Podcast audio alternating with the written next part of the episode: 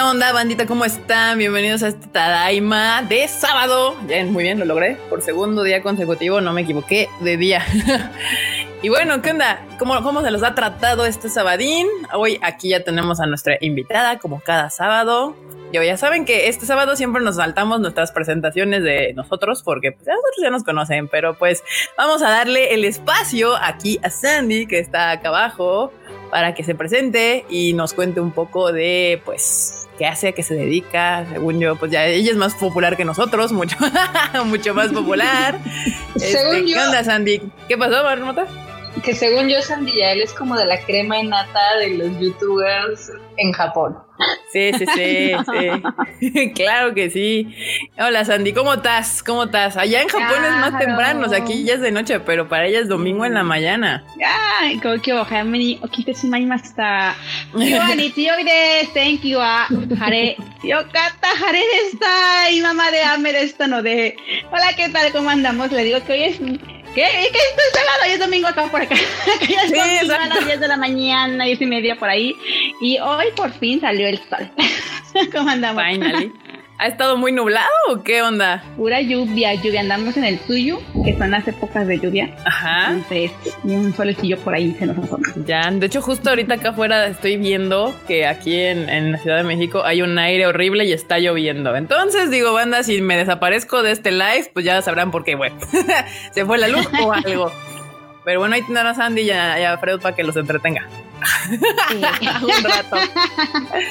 Y bueno, Sandy, cuéntanos aquí a la bandita que seguro ya te conocen muchos, pero los que no, o sea, ¿qué haces? ¿Estás en Japón? ¿Eres youtuber?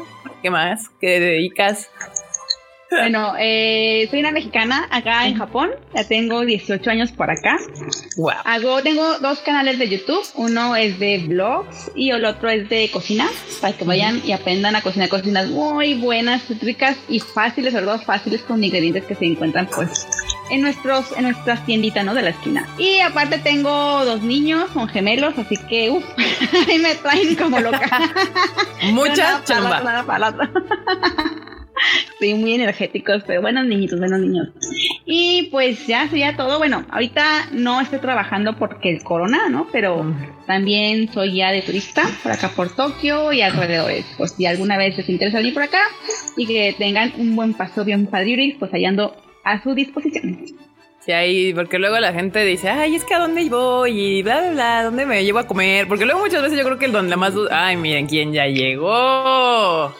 perdón, perdón, perdón, no, no, aguanten, aguanten, me disculpo, pero con nuestra invitada Sandy, disculpa que llegue tarde, estaba viendo anime, lo siento, estaba tuiteando de les anime, dije, lo siento. ¿Qué les dije? Tenía que terminar de explicar ahí algunas cosas, pero perdón, ya, ya, adelante, continuamos, por favor.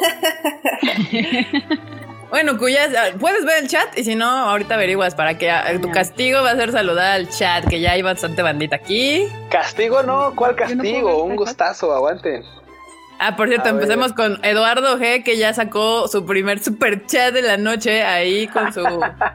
o sea, Eduardo, más sobres para que él sea el primer este chato que elija el tema. Exacto. Ay, sí, es cierto. ¿eh? Carla, ahorita vas a tener que vestir a Coco de unicornio porque prometimos una Coco de unicornio en este, en este Tadaima Live y se tiene que cumplir. obviamente no lo vamos a hacer ahorita, sino más adelante. Sí, más adelante, más adelante, pero, pero hay que cumplir ese, esa, esa promesa. Pero vas sí, lo cumplimos, lo firmamos y lo cumplimos. Pero no, el, el llegó tarde, estábamos platicando, Sandy nos estaba contando este, de lo que hacía y de hecho, banda, si no la siguen en Instagram, síganla ya porque la verdad es que está súper chido y todos los, o sea, nos da como una probadita de los tours que hace y están increíbles. Porque aparte no los llevas, o sea, sí los llevas como a algunos lugares tradicionales, pero también luego les das como un poquito más. Sí, además también no nada más es el tour, sino que a veces hay problemas, ¿no? Con, por ejemplo, transporte, cosas así. Y a veces, pues, menos llegan las personas que no quieren trabajar por acá. Entonces, pues ahí les ayudó a, resolver los problemas que se podían tener por ahí. Ya, ya, ya. Cientos. Vas. Bueno, ¿Qué pasó? Hasta asesoría. Exacto. Sí, es que luego cuando, vas allá a Japón por primera vez, a veces sí es como complicado, tal vez en como armar tu itinerario, lo que sea. Y pues no, está súper chido que haya alguien que ya sabe, así de para acá, para allá, por lo menos un día que te traigan así como en friega de, oye, Sandy, quiero conocer, no sé, igual de Verazacusa o Akihabara y que digan, ah, sí, claro, yo te llevo y mira aquí y allá. Está chido, yo digo que eso está padre. Y ya después se puedes coger otro día y perderte felizmente por Japón. Llevarte la relax, claro. Exacto. Y acá les Plaus también, otro super sticker. ¡Ay, está bien bonito! Es una perita. Gracias, Les. Les, les Plazu, le dije Les Plaus. Les, Plazu 12. Gracias por el super sticker. Aquí está. Y bueno, le decía a Q, no que Q hiciera algo, sino que Q salude a el chat, el nuestro. Pero Marmota, literal, o sea, banda, yo quiero saludarlos, neta, yo quiero saludarlos, pero Marmota no me deja. La Marmota me dice, no, no, no, no, madre, no, no, no. ¿A qué llegas tarde? A ver, ¿es, nuestra culpa que llegues tarde? No, ¿verdad? Bueno, entonces salúdalos tú, Barbota. Está bien, dos o dos o dos. ¿Yo por qué? No. o sea. Ese vato llegó tarde, le toca pagar su penitencia. Ya saben cuál es. Ya debe dos. Uh, ya.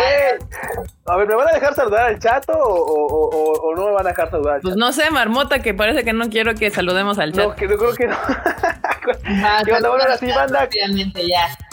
Va, que va, ¿qué onda, banda? ¿Cómo están? Saludos para María Ron, para Charlito Vlogs, para Edith Soto, para Carlos Garduño, para Retorno Anime, sí, también Retorno Anime, así como no, para Orón García, para Julio César Mellón, para Alejandra Martínez, para Tama Kikagoi, claro, para Miguel Novoa, Blanca Siria, para este Ícaro Hack, para Mario Alberto Campos, para Carlos M, para Heidi Lu, para Diana Portillo, para quién más, quién más, quién más, quién más, para Blanca Siria, ya dijimos Blanca Siria, Simón, para Noel Isai, para Julio Almaraz, también por acá ya llegó Cecia Patán, también llegó Nidia, ¿qué onda Nidia? ¿Cómo andas? Para Anaí SK89, para René Mackenzie, para Jerry Go, para Elizabeth Contlam.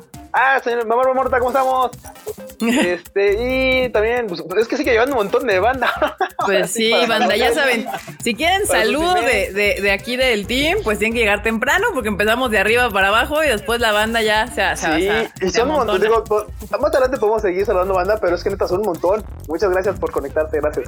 Exacto, pero bueno, aquí a este Cristina García dice, Sandy es una excelente guía turística, no paras con ella todo el día conociendo Tokio. es increíble. Ahí está, recomendación de primera mano, clienta satisfecha aparentemente.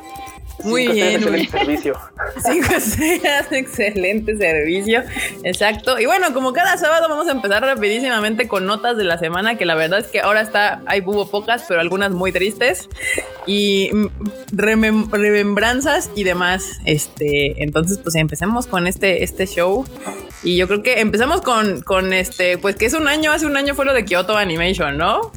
Justamente esta situación que sucedió hace un año donde una persona se le hizo fácil por creo que todavía no se aclara cuál fue la razón de por qué un día llegó y le prendió este pues fuego a las oficinas de Kyoto Animation y lamentablemente se perdieron muchísimas vidas. Tú, Fred, acabas de armarte un videín, ¿no? Entonces supongo que tienes esta onda como más fresca. Sí, este, este hombre pues entró con 40 litros de gasolina a prenderle fuego al, edificio del estudio 1. O sea, literal se puso a rociarla, por lo que se describe así, pues roció gente, se roció a sí mismo, por supuesto, le prendió fuego. Y pues del hecho fallecieron más de 30 personas, también más de 30 personas quedaron heridas, incluido este vato, que se aventó pues casi un año completito en el hospital. Apenas acaba de salir hace creo que dos o tres semanas. Y, y, por lo tanto lo acaban de arrestar oficialmente. O sea, todo el tiempo que estuvo hospitalizado, pues no, no podían legalmente hacer nada con él. Pero una vez que el hospital lo libera, pues ya, ya, ya lo arrestaron y ahorita está pues en espera de, de su juicio, por supuesto, ¿no? De a ver qué pasa. Dicen que si tiene problemas, o sea, que si eh, de alguna manera se, el juicio termina decidiendo que esta persona tiene problemas mentales, lo más probable es que no tenga este, pena de muerte, sino simplemente se quede encerrado toda la vida. Ya, pero o sea, si enfrenta tal cual en Japón sí existe la pena de muerte. Entonces sí, podría enfrentar, este, dependiendo de cuál sea el resultado de, del juicio.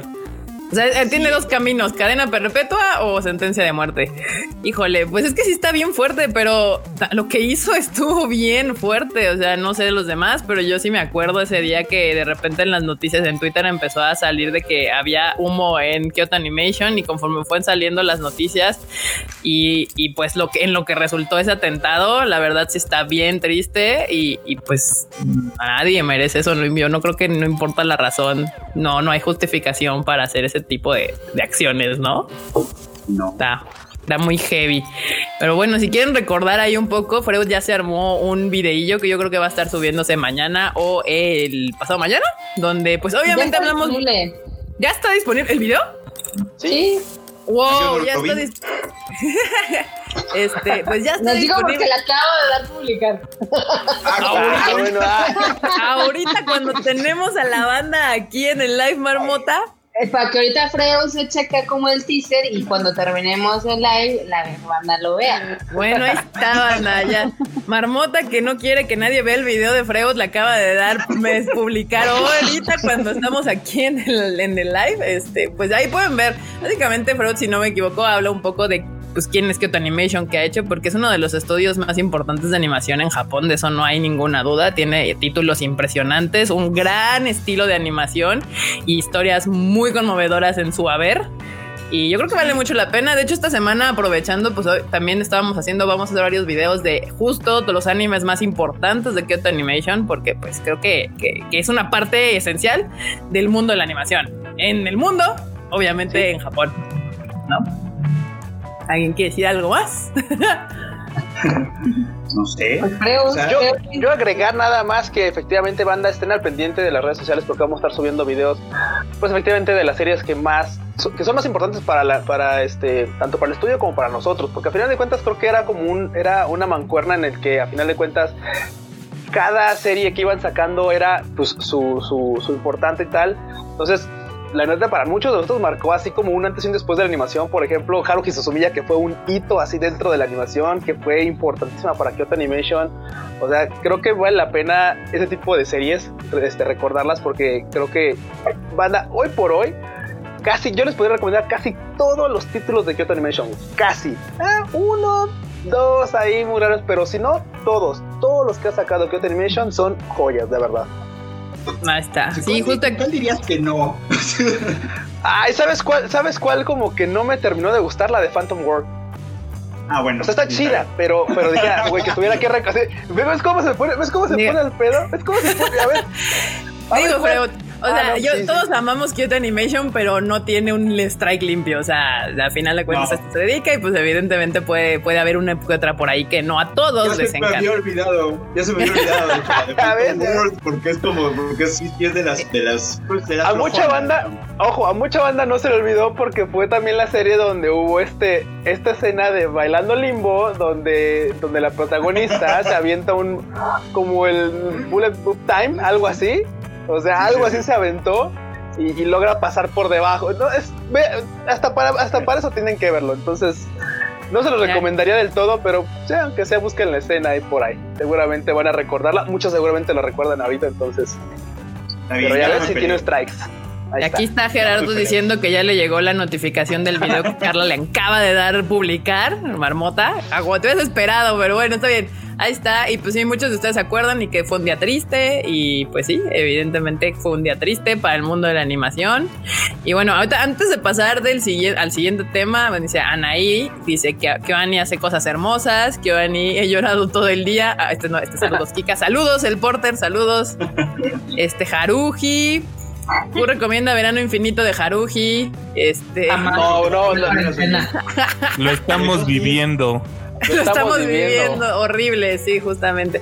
Pero entre todas estas preguntas nos llegó un super chat para Sandy. Pregunta para Sandy y a él. Aquí, ay Dios mío, espérame, aguanta, aguanta, ahí está. Noé Isaí dice: Algunas que si sabes, que yo no sé, a ver, ¿alguna fecha para ir a Japón, Sandy, desde la Ciudad de México? Supongo que se refiere al ban que hay ahorita que Japón tiene este justo para, pues creo que todavía para muchos países, ¿no? O sea, ¿tú sabes más o menos qué onda con eso, Sandy? O sea, según yo tengo entendido, no puede entrar creo que casi nadie que no sea japonés. O sea, Así es. Así es, ahorita en este mismo instante hasta el día de hoy solamente los japoneses pueden entrar a Japón.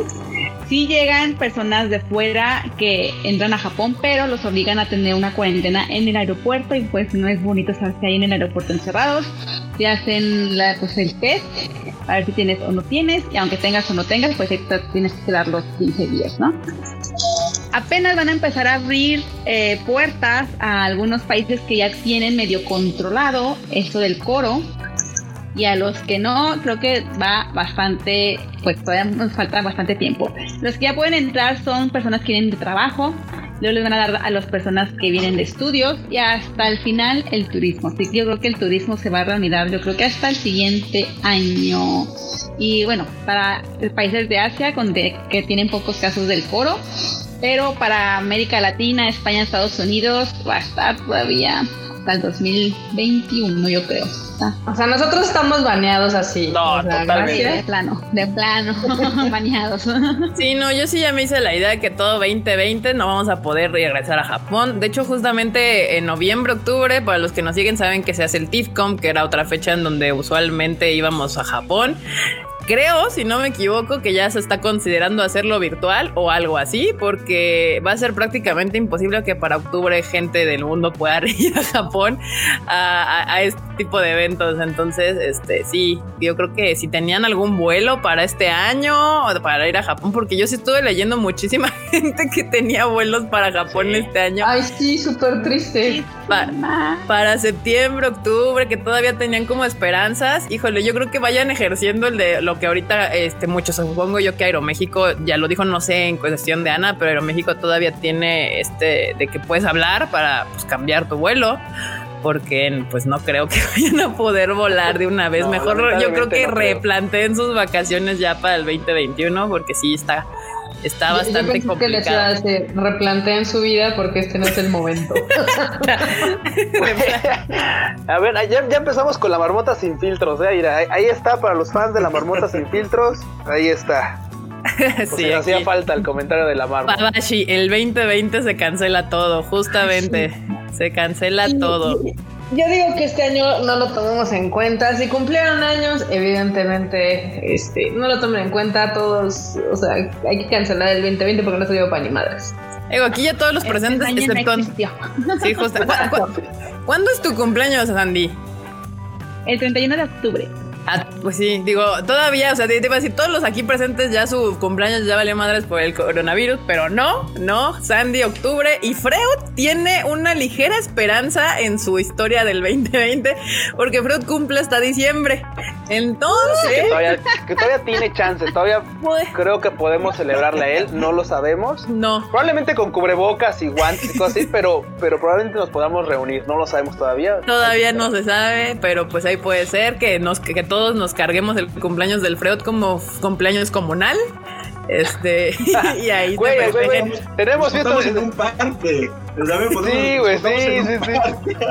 Eso, eso, eso que dice Kika suena a meme, el Freud. Tengo fiesta de cumpleaños todos. tenemos. Tenemos. tenemos.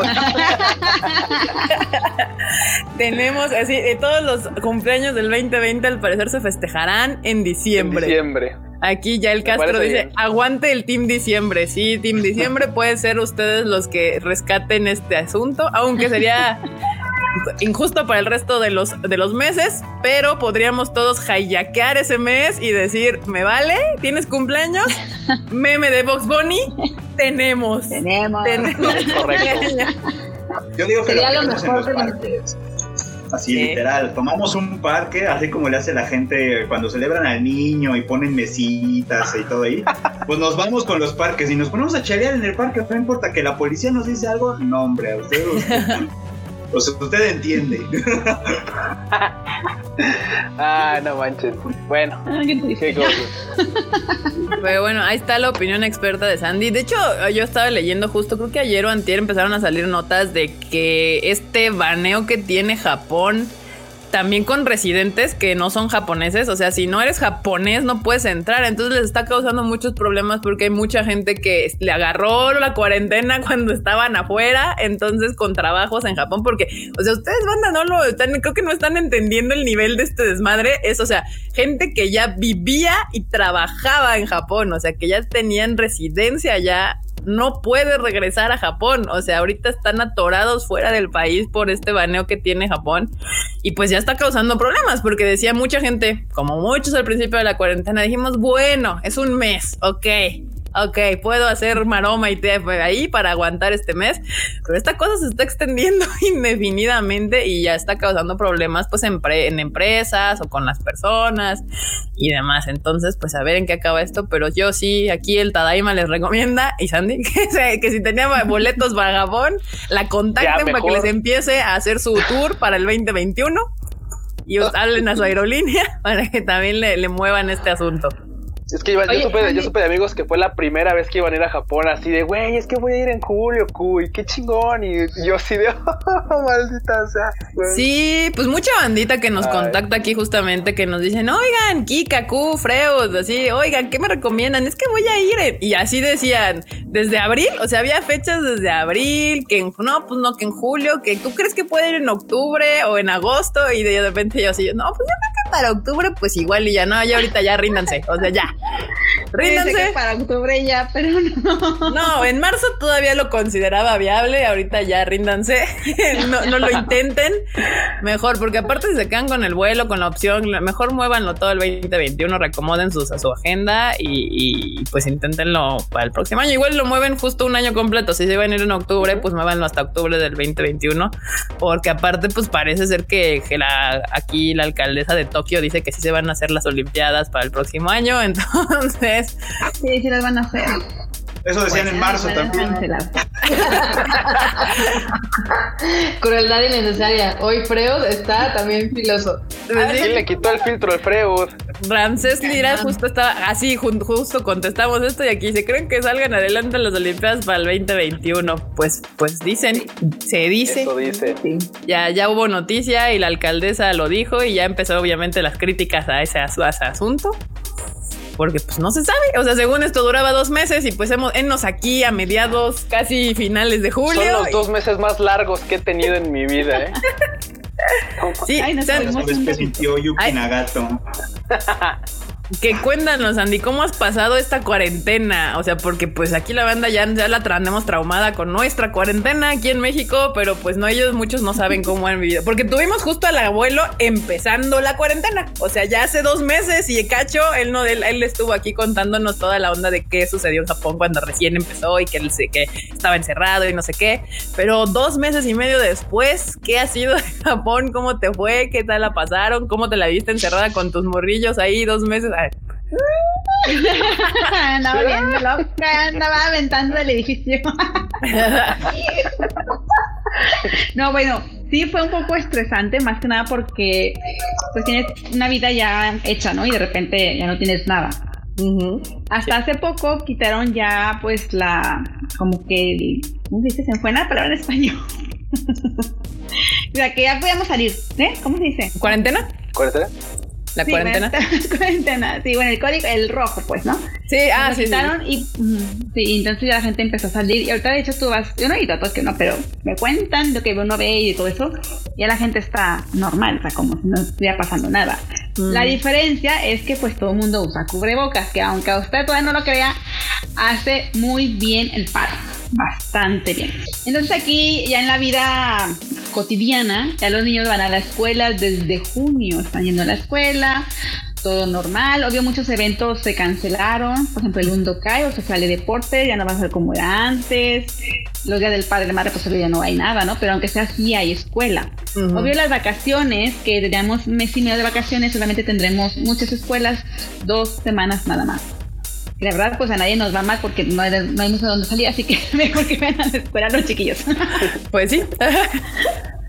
sí, pero en sí ya hasta entraron con una campaña de viaja. Te dan el 50% de descuento en tu viaje para reactivar mm. la economía. Pero pues ahora como están saliendo bastantes casos en Tokio, si mal no estoy, ayer hubo casi 300 casos eh, quieren banear a Tokio, quieren cancelar a Tokio. que no no salgas, no te queremos. Quieren cancelar a Cancela Tokio. Tokio. No, bueno. Quieren cancelarlo. Tokyo was a mistake.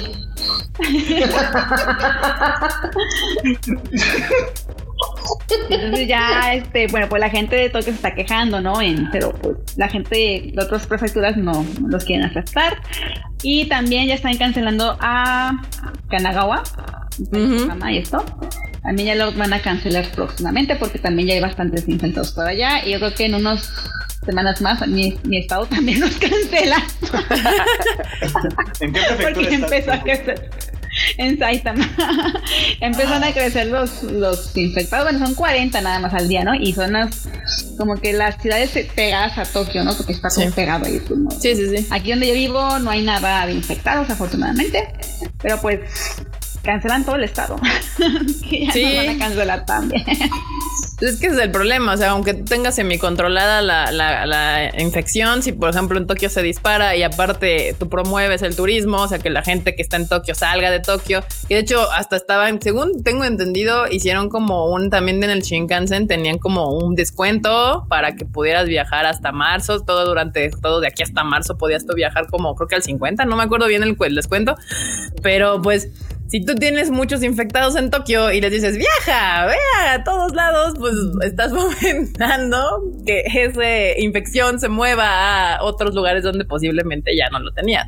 Pero también es el mismo problema. O sea, por ejemplo, aquí en, en- en México que tenemos es que, pues, si tú puedes tener como limpio, si quieres, el resto, o sea, no sé, Chihuahua, Sonora, Baja California, Oaxaca, pero pues si el DF no lo puedes abrir, que es tu o Guadalajara o Monterrey, que son tus, tus ciudades grandes donde todo mundo tiene pues las empresas y los cines son donde hay más cines, donde tienes conciertos. Pues es como si no abrieras nada y no es mala onda para el resto del país, pero o sea, por algo son las ciudades grandes. Lo mismo pasa en Tokio. O sea, Tokio es.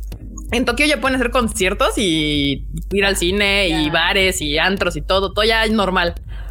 Tal cual. O sea, ya te puedes aventar un Budokan. O Son, sea, bueno, una persona sí, una persona no. Y sin gritar. ah, sin gritar.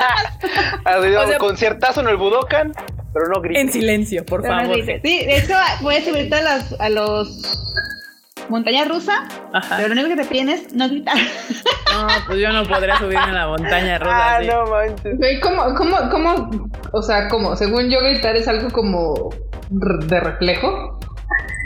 Sí, Pues sí. así tienes que estar. Más para adentro, un grito va, interno.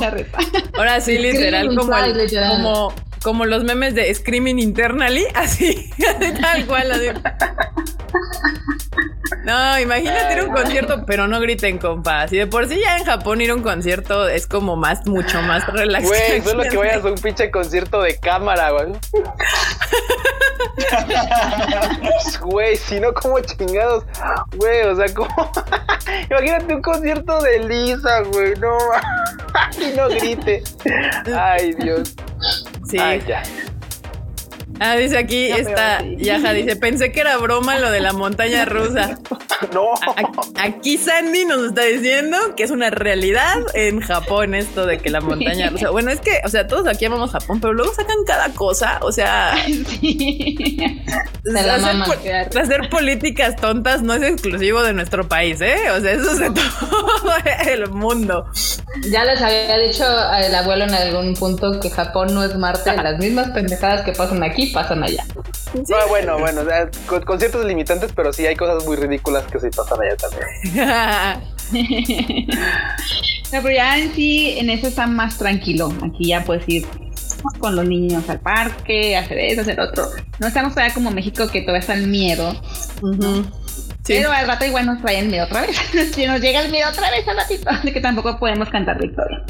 Sí, justamente. Yo, yo sí veo las Insta Stories porque obviamente sigo a Sandy, al abuelo y muchas otras personas que viven en Japón y yo ya veo ahí. Bueno, no solo en Japón, sigo gente también en Europa y, es, y que ya ellos ya, o sea, viviendo la vida como si no pasara nada. Así, digo, en Japón yo no los veo todavía, bueno, la, por lo menos a la gente que sigo en antros, bares y estas cosas, pues, pero saliendo más normal que aquí, o sea, ya trabajo, tal vez a un restaurante normal a comer, parquecillos, o sea, caminar en la calle, que ahorita hasta aquí en México, pues, bueno, hace, ayer, hoy justo me tocó salir y yo ya veo aquí en México también ya mucha gente que ya le está valiendo y ya están afuera. Y digo, bueno, pues ya si vas a salir, ponte tu cubrebocas, aunque sea.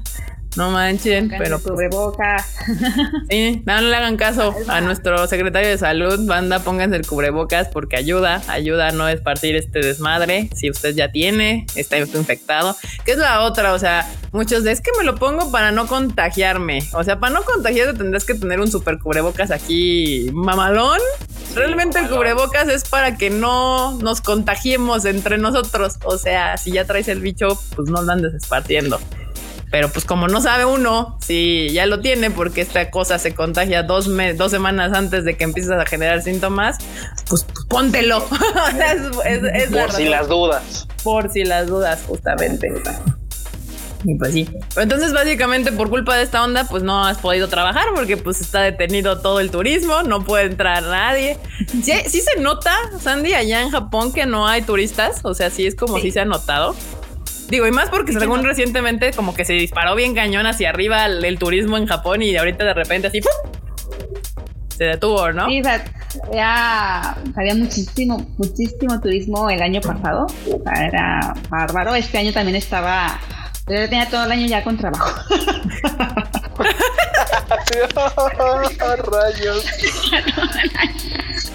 Ay, no, me da mucha tristeza. Pero pues ya nada, o sea, no, no es que ya no, ni una gente, nadie, nadie entra, nadie entra. Sí, ahora en agosto, que es el Obón, las vacaciones de Obón, eh, pues yo creo que mucha gente tiene que irse a sus pueblos. Pues si se van y si son de Tokio, Sí. Que también lo que mencionaba, que por qué, por ejemplo, en México hay tanta gente mayor muriendo o en, Europa y en Japón no. Porque la, gente joven vive entonces, la gente que está contaminando están, son de 20, 30 años. ¿no? Los abuelos, los papás viven fuera de Tokio. Para que visites a tu papá es una vez al año, en Obon. Después de que entró enero, ni planeado, ni aunque no hubiera corona, visitabas a tus papás. Pero vaya viene el Obon. Ese es el único día del año donde la gente se reúne. Se reúne, sí, justamente. Y sí, cierto. Es que de eso te habla otra cosa que la gente tal vez no entendía. Y así es que aquí en México, pues aquí en México hay circunstancias sociales muy distintas. O sea, mucha gente vive con sus papás. O sea, mucha gente joven vive con sus papás. Hay, hay casas donde viven dos o tres generaciones juntas. Por eso se contagia mucha gente grande. Porque no es que la gente grande salga, sino que la gente joven de esa familia sale a trabajar lo que tenga que hacer. Y pues pues, desafortunadamente pues vive con sus papás o con sus abuelos y pues se contagian.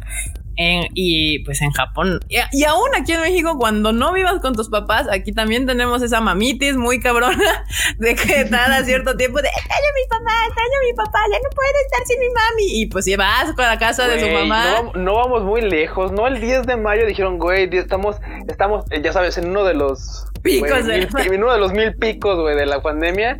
No, no, banda, no vayan a hacer mamadas, no vayan a ir a visitar, no, güey, no, no lo hagan, no vayan, ni, hay restaurantes, ni vayan. Pues no, en el norte, güey, fueron y así, güey.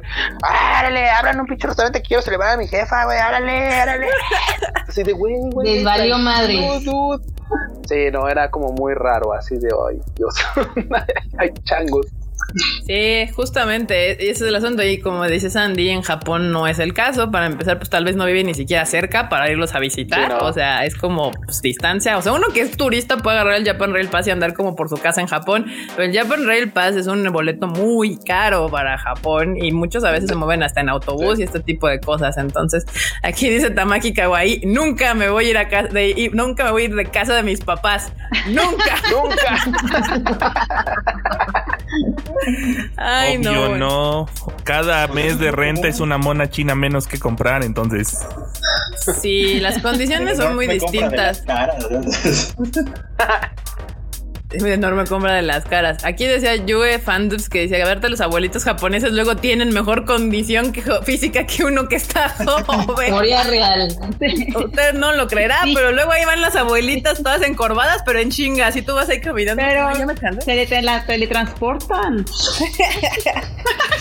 Sí, sí, sí, sí, Hasta te atropellan luego, van tan rápido con las andaderas. con sus Vale andares. madre, sí, sí, sí, historia real.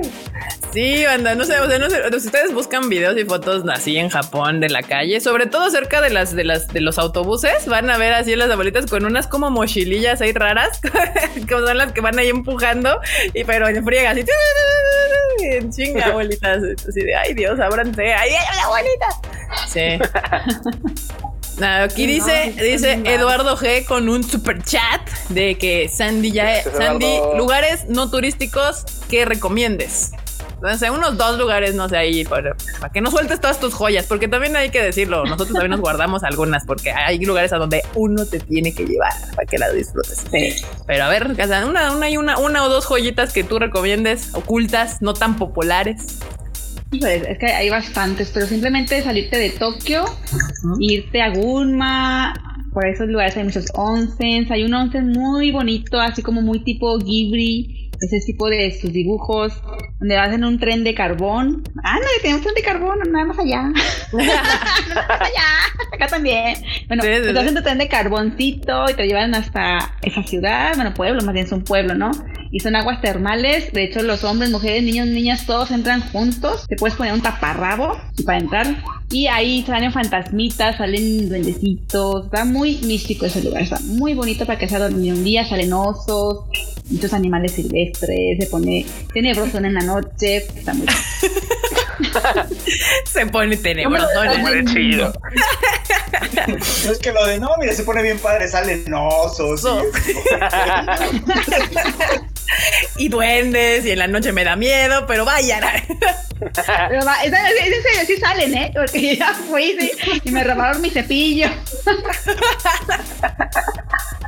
Ah, no, Pues si no hay nadie, no hay nadie atrás de mí, no hay nadie en ese No, lugar. y el pinche oso acá ya peinándose así. Ah, Pinche oso todo bien peinado, así todo. uh, y así en las noticias, un oso ultra bien peinado en Gunma. Un oso muy guapo paseando en Gunma.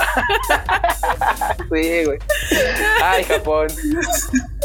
Nunca cambies. Nunca Ahí- cambies, sí, Ahí güey. está, banda. Anótense, Gunma. Y es que justo muchos lugares padres que no, que son joyas escondidas, son fuera de Tokio. O sea, sí dentro de Tokio hay como lugares chidos que no mucha gente conoce, pero usualmente tienen ser, no sé, restaurantes, algún bar, algún, no sé, andrillo, o sea, cosas así, joyas ocultas en Tokio suelen ser este tipo de cosas. Que yo lo que hago mucho en Tokio es caminar. Cuando puedo camino, porque si callejoneas encuentras cosillas, templos que nadie Sí. conoce y lugarcillos o, o, o barcitos, cafecitos, así. A mí, mi, mi hobby favorito en, en Tokio es caminar y toparme cafés, porque es algo que se les da mucho en ese rancho, es poner Ah. cafeterías con, de maneras como muy extrañas, o sea, o originales o lo que sea. Eso o restaurantes chistosos. Y también restaurantes, cosillas. Pero si quieren así que encontrar cosas, pues así Gunma. Ya aquí les hemos dicho que, por ejemplo, ca- curiosamente, uno de mis lugares favoritos en, en- en- en Japón es, pues está en Nagano, que es este Yudanaka. Me encanta Yudanaka. Nunca pensé que fuera a ser uno de mis lugares favoritos, pero me encanta que también es así, lugar.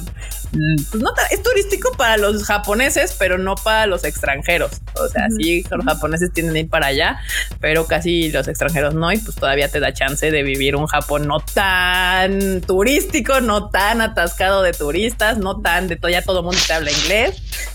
No tan de todavía te da ese, ese feeling de hace 10 años donde todavía tienes que luchar un poco por tu vida y tratar de darte entender ese, con la gente de ahí porque pues no hablan inglés porque en Tokio ya está ahí todo, casi todos los restaurantes ya automáticamente tienen su menú. Si no tienen su menú en inglés, por lo menos ya dentro del menú, ya ahí abajito de todo dice ahí, esto es bla, bla, bla, bla. Tiene pollo y es no sé qué. Entonces ya, ya, ya pierde un poquito de la magia. No la va a perder por completo, nunca la va a perder. Y más si es tu primera vez en Japón, pero pues sí, no es justo lo mismo. Aquí a- a- se me fue. ¿Dónde está? Aquí quería preguntar porque justo con lo que decías de que de que Gunma se pone tenebroso de noche, alguien ponía algo sobre que algún lugar como paranormal en Japón para visitar o algo así. Ah, Hay bastante. Lugar embrujado. El propio Japón es un lugar embrujado. aquí enfrente de mi casa. Bien, aquí enfrente de mi casa los lleva un tour para que se les pegue ahí un ante y se lo lleven a México. Es en serio, no estoy bromeando aquí enfrente. ok. No, hay bastantes, bastantes. Pero igualmente son muchos lugares. Bueno, en Tokio hay muchos porque bueno, hay muchos suicidios, entonces se crea ese ambiente, ¿no? Y, pero, hay túneles en las carreteras, con los clásicos de que después del túnel sale la, la persona esta, ¿no? Entonces hay muchas leyendas, los hospitales. En ciudades que fueron grandes y que ahora se fueron olvidadas o abandonadas, hay muchos hospitales que eran psiquiátricos, que están abandonados. Y, este, bueno, hay bastantes lugares, pero a mí sí me daría miedo ir porque realmente sí están embrujados, o sea, sí están los entes ahí. Y ya me, ya, yo puedo andar de meche, ya, se me he traído algunos, entonces ya no iría, verdad. Entonces, muy, Banda. te, te pegan muy fácilmente. Pues es que sí, Japón sí sigue siendo un lugar donde yo creo que sí hay muchas historias y, como pues leyendas, sobre todo también eso de los suicidios, ya ves que pues, pasaba mucho y pasa porque justo es un tema al que vamos a llegar eventualmente, justo había una noticia ayer. Bueno, para nosotros fue justo en la madrugada de hoy, en Japón ya fue ayer, eh, pero pues sí, luego según hasta tengo entendido que a veces, este, pues por eso pueden llegar a encontrarse departamentos más baratos, de que, Sí. ay, mira, este departamento está súper barato y está súper bien ubicado y, y digas, eh, mejor que pregunte así de, señor, ¿cuál es el truco? ¿Quién se murió, suicidó, asesinaron aquí? ¿A quién a cuántos mataron aquí? A ver, de una vez ya digan. Porque así pasa en Japón, así de, no, y aquí qué loco que vino a hacer qué. Ah, ok, ya está bien, sí. Alguien mató a su abuelita. Hay una aplicación, hay una aplicación donde te enseñan todas esas cosas. Te pones un mapa como de Google Maps, pero en vez de ponerte los, ay, que está el templo, no sé qué, que no sé qué, no. Te ponen puras llamitas donde hubo, pues, ese tipo de cosas, ¿no? Por ejemplo, asesinatos o robos, o gente que se murió, gente que se suicidó. Y viene todo explicado y está un poco tenebroso, bueno, descubrir qué pasó por tu casa, ¿no? Pero está, está bien. Está- existe esa aplicación por acá. Ah, No, qué bueno que acá no hay una de esas porque no, puta, que cada pinche esquina tendría una flamita, no ma. Flamitas de tu La gente. Carlos más. Trejo app. Ya, ya la, La. Carlos Trejo, pues sí. Justo. Se me había olvidado, Carlos Trejo. Güey. Eh, ah, mira, aquí Antonio, saliéndonos un poco del tema paranormal, pero bueno, si les interesa, estoy seguro que si googlean banda, o sea, no sé, lugares paranormales, lugares con avistamientos, lugares con bla, bla, bla, les topan. Nada más, si son lugares abandonados y cosas así, quieren ir a darse una vuelta con respeto a la, son propiedades privadas, seguramente algunas, entonces con cuidado. Pero pues ya. Aquí Antonio Paniagua dice, ¿qué, qué comida recomiendan prim- comer primero llegando a Japón? O sea, así de que llegas tú a Japón nuevecito, recién llegado, nunca he estado en Japón, ¿qué comida le recomendarían que probara? Digo, considerando que son 15 horas de pinche vuelo y llegas así como de, tengo hambre, denme de comer. Por la hora en la que llegas, el, el onigiri de Combini. No, bueno, está bien, no empezamos pierde. bien. Sí puede ser, ¿eh? Sí puede Llegas ser. a las 6 de la mañana, tal cual. Bueno, pues eso, o sea, No fuera de broma. De broma, la neta es lo que a veces agarramos cuando llegamos, porque llegamos a un café y cuando vas a bajar a los trenes y te vas por los trenes, pues ahí hay justo saliendo del aeropuerto ahí de la, estación que de la terminal 2, que es la de Aeroméxico, o uno ya no me acuerdo, pero justo la terminal de Aeroméxico abajo hay un combini, un Family Mart así en la esquina bajando en la entrada hacia los trenes y siempre, pues sí, terminamos un, comiéndonos un onigiri y una lechita o algo para el tren o lo que sea de ahí a que te lleven a Tokio. Pero bueno, si hubiera opción, algo que se le ¿Qué les recomendarían a la banda aparte del, del onigiri obligatorio para matar un ratito el, hambre? Un sushi Definitivamente el sushi, sí, sí, o sea, güey, mira, la neta es que si hubiera así posibilidad de teletransportarse así desde los, desde, desde aquí de México, no, desde allá del aeropuerto, así, ¡pum! llegar a un lugar, puta, sería a donde estaba el antiguo Tsuki a comer Mm. sushi, o sea, sí, yo ay, sí, así, güey, sí, sí, sí, sí, así de ya.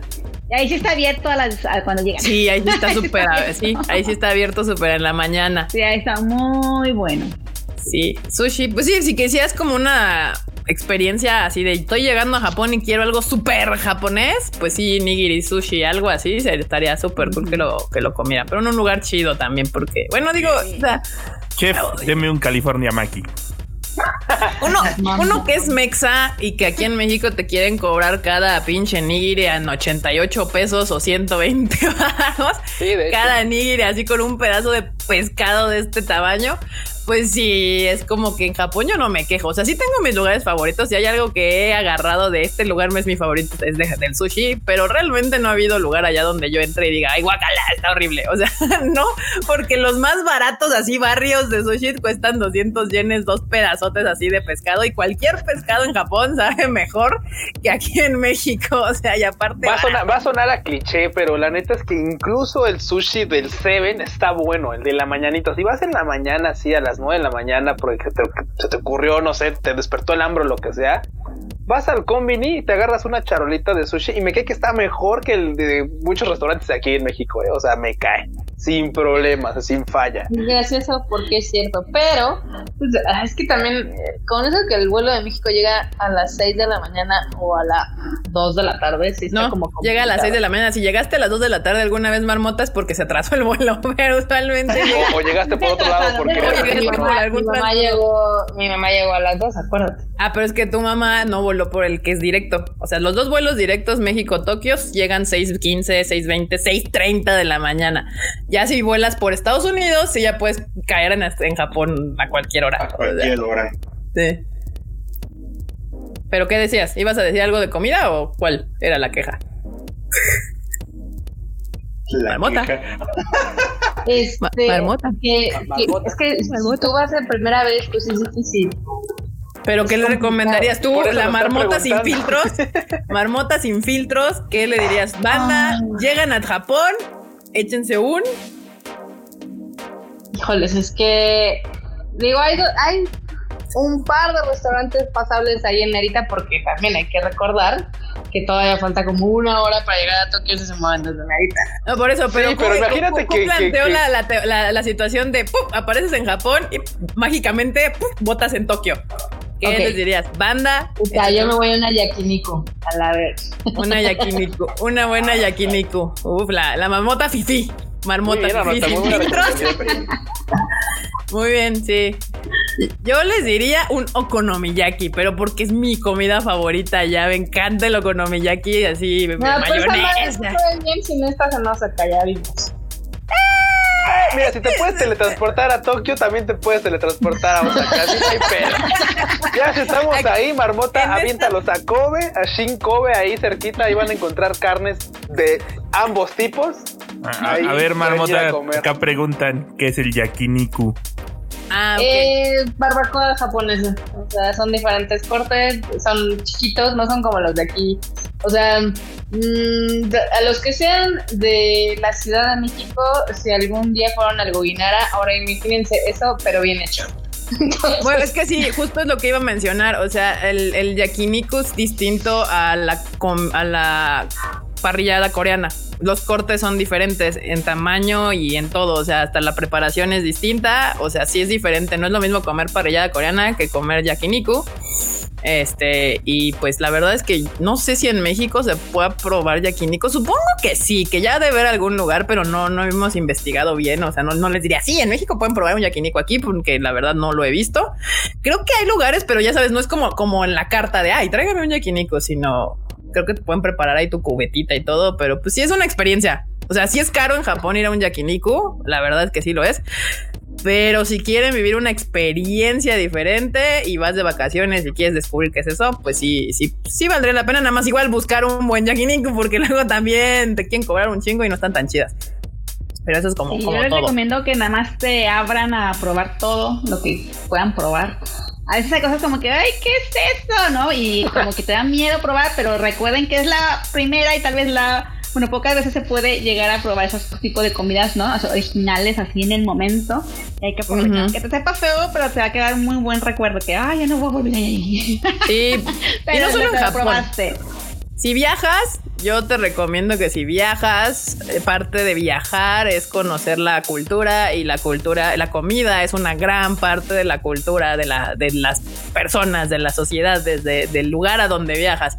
Entonces, pues que vayas con la intención de no estar todos los días tragando McDonald's, o sea, realmente ir Ay, a... no en eso. Déjame contar ese trauma porque. Pero, pero, antes, un segundo, Marmota, ahorita, antes de que la Ah. Marmota les cuente este trauma, aquí la Laura Kun 04 dice que cada cuando hay estas transmisiones. Supongo, Laura Kun, que tú nunca has estado presente en uno de estos lives. Hacemos esto por la, el- la pandemia y estamos encerrados. De momento, hasta nuevo aviso, esta este, este live sucede miércoles y sábado. Los miércoles usualmente estamos nada más como el team de siempre, o sea, si nuestro invitado en este caso le tocó a Sandy, pero usualmente cada sábado tenemos un invitado diferente y hablamos de Japón, del anime, de todo lo que sucede en el mundo de la cultura japonesa y a veces también de cosas un poco más geek como videojuegos, cine y demás, donde llegamos a meter aquí, pero el, el core principal de este live siempre va a ser y Japón, mona y china. anime y demás, y la mona china en general. Marmota, desahoga tu, tu, tu trauma, Marmota, vas. Doso. Ok, les cuento que antes de que yo fuera a Japón, uno de mis amigos del trabajo, que obviamente son cero ñoños, cero geeks, este, se lanzaron. Se lanzaron a Japón ahí por ahí del 2008, 2009, yo fui en el 2010.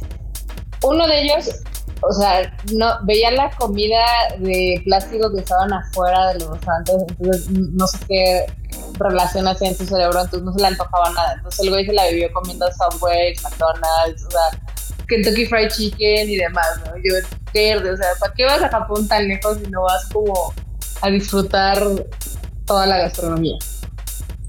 Sí, digo, entiendo, por ejemplo, hay gente que dice que es como lo peor de, es que no me gusta el pescado crudo. Ok, no comas sushi, pero ahí es donde justo vas a descubrir No cosas. mames. Saludos, Grupuchi. Saludos, compa. Tenemos, una- tenemos un amigo, rapidísimo, ahí les va, ahí les va el trauma, ahora el trauma del Q. Tenemos un amigo que lo llevamos un viaje. Y en el viaje embarazó una morra. Era la primera vez que iba. Era su viaje de graduación. Iba con nosotros. Iba con nosotros. Total, ya se regresó a Japón, vive en Japón, vive actualmente allá por este, por, en, en Iganinja. Que cerca de ¿qué- dónde, porque yo también tuve Es- que eso, googlear. es, eso es cerca de este, ¿cómo se llama? De, de Nara, De- ¿no es cierto? de- De, Sí, de Nara. bueno, Por- cerca de Nara sí, pero Por cerca de la zona de Osaka, de, de por allá va. por allá, por allá.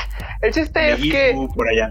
Sí. sí, el chiste es que el vato no, no le gusta el pescado crudo y se mudó a la capital mundial del pescado crudo. O sea, ¿se dan una idea?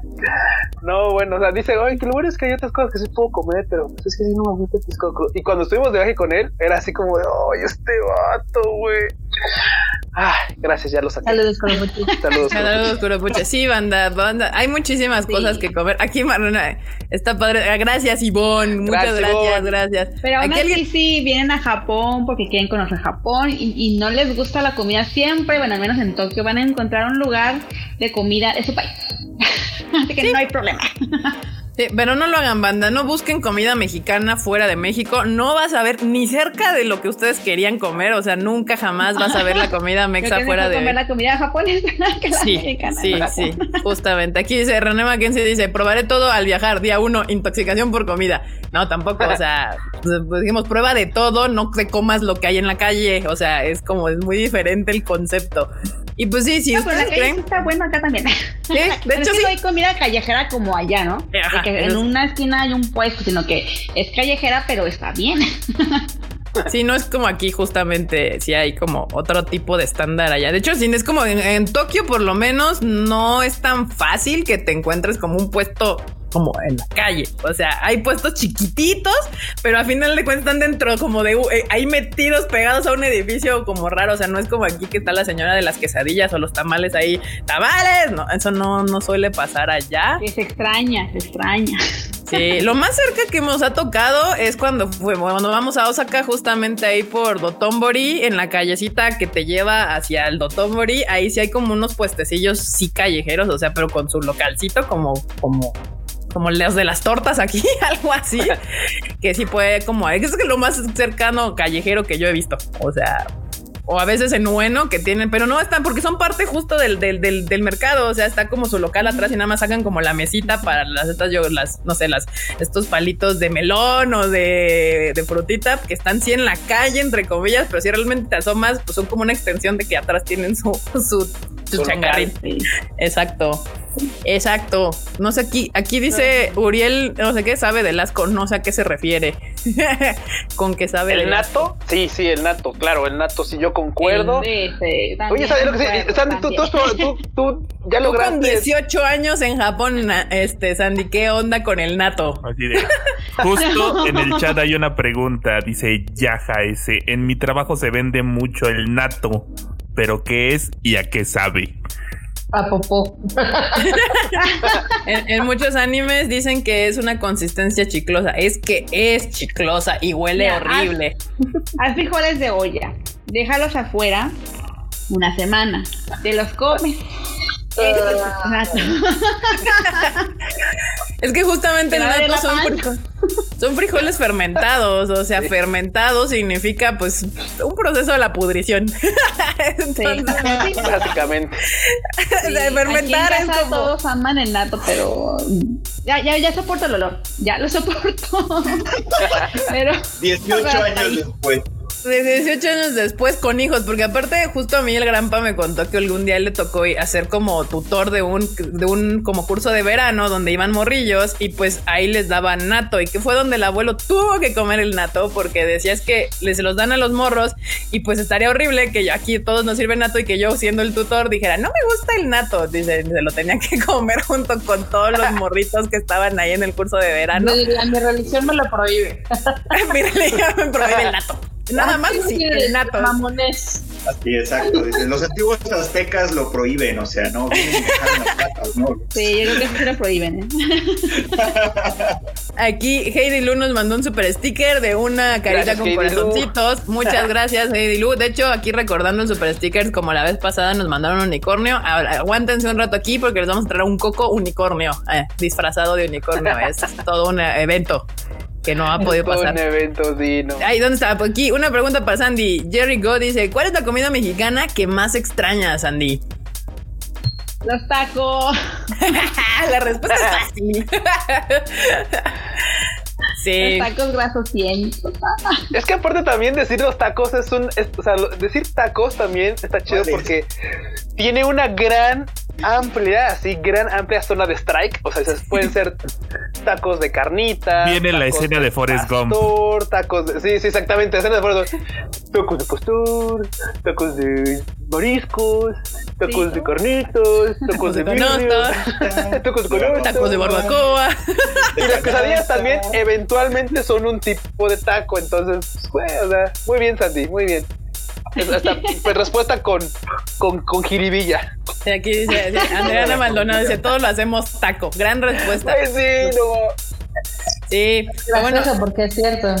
Aquí podemos llegar al consenso porque ya todos están hablando de que ya no se les antojó el nato. O sea, aquí incentivamos que prueben toda la comida de Japón, excepto el nato. Aquí tienen autorización de los seis aquí presentes de decirle al nato no muchas gracias. Todo lo demás cómanselo, pero el nato están autorizados a decir "Uper, no. Y de siquiera se les va a antojar porque mi problema con el nato es que huele mal, o sea, huele feo. Desde que te los ponen en la esa dices, "Ugh", no se te antoja. Y luego lo ves y dices, está viscoso. Entonces, ¿por qué se comen esto? O sea, son masoquistas estos, estos vatos. O sea, es como, no hay otra razón. O sea, no hay razón para comer el nato y ser feliz. Cuando tienes okonomiyakis, cuando tienes sushi, cuando tienes cualquier otra cosa, hasta la sopa miso está más, está más chida que comer un pinche nato. No, no, no, lo, lo dices como si la sopa miso estuviera mala, güey. O sea, la sopa No, miso sí, es muy no es una gloria, es una gloria. Pero es que, o sea, la sopa miso es como más caldosita. O sea, aquí como que la sopa siempre tiene como algo. O sea, ya sabes que es el consomé de pollo o la, y la sopa miso es como muy soposa y nada más tiene como esto, como el tofu o la alguita o así. O sea, es como. De hecho, yo lo, yo siento que es como así como que me están dando un el té y otro té ahí soposo al lado. O sea, lo uso para pasarme. Ajá, para pasarme la comida, ¿no? O sea, no es como que sea mi comida, sino que estoy comiéndome mi gohan y digo, ay, sopita. Y como siempre vamos en invierno y en tiempos de frío, pues la sopa miso es la gloria. O sea, vas entras a cualquier restaurante y tú estás todo congelándote y llegan y te sirven tu sopita miso calientita y es de, oh sí. Y ya, o sea, no necesitas ni cuchara para tomarte la sopa miso. O sea, porque aparte yo digo tomarte la sopa miso en vez de comerte la sopa miso. Pues sí, ¿no? Es adecuado. Es correcto. Sí. Digo, o sea, que usualmente yo según lo la agarras y te le haces así a la sopa miso. En vez de- Además ya después agarro y empiezo a cazar los tofus con los palillos así de...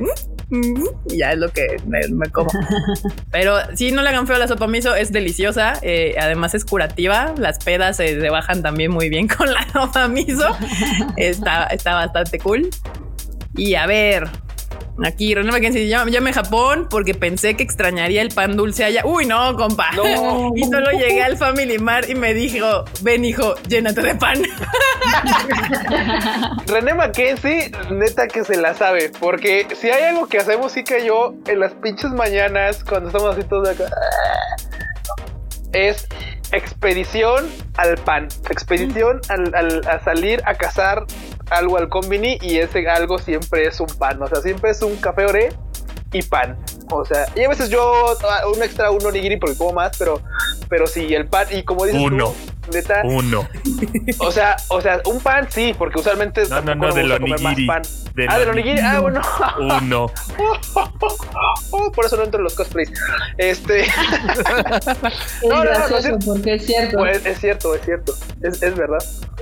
El tema está en que sí, la neta es que, como dice René Mackenzie, la neta es que si hay algo que no vas a extrañar en Japón es el pan. Hay una variedad increíble de pan y lo mejor es que el pan también varía un poquito entre los combinis, o sea, no es el mismo del 7-Eleven que el del Family Mart. Sí. Así tienen uno o que otra piecita ahí distinta. O sea, a veces es, ay madre, es que es el mío. Ah, claro, es que está en el, en el otro. Ya, Sí, salir yo sí de y sé caminar dos locales. Dos Porque- cuadras, dos porque, porque hay, dos locales, porque hay uno a cada rato, sí. Sí, Están muy cerca está también, están muy cerca. Sí, no, yo tengo mi Si pan quieren saber favorito. aprender pan. Si ustedes quieren saber hacer pan, vayan a mi canal de Sandialco. Ahí está. Ah, a ver. Ahí Muchas está. recetas de pan japonés. bueno, a la japonesa, ¿no? Porque luego aquí le van cambiando cosas y pues le salen buenas. Entonces, Simón. Decían aquí que si la sopa miso era como barbacoa. Aquí está, mira, Emilio Palma dice, y o sea, Sandy, ¿nos podrías eh, instruir un poco de qué es la sopa miso? Porque no, no es como consomé de No es como barbacoa. no, es, es. El miso primero es una pasta, ¿no? De salsa de soya, o sea, salsa de soya no, es de soya. Y tiene, bueno, diferentes sabores. Hay miso rojo, cafecito, un poco más blanquito. Bueno, un montón de sabores ahí sí por haber. Así como salsas en México que te vas a decir, sí, un montón de salsas. Ahí también llega, sí, un montón de miso. Baratos y caros. Y pues agarras tú un cuchara de, la pasta de miso, la disuelves en agua, le pones un tofucito o alguitas y esa es la sopa de miso. Queda una sopa, pues es como, sí es que es como, como si fuera un té, la verdad es que queda como un té. Es muy aguada, pero está buena, es algo que los japoneses no pueden dejar de comer con el natto.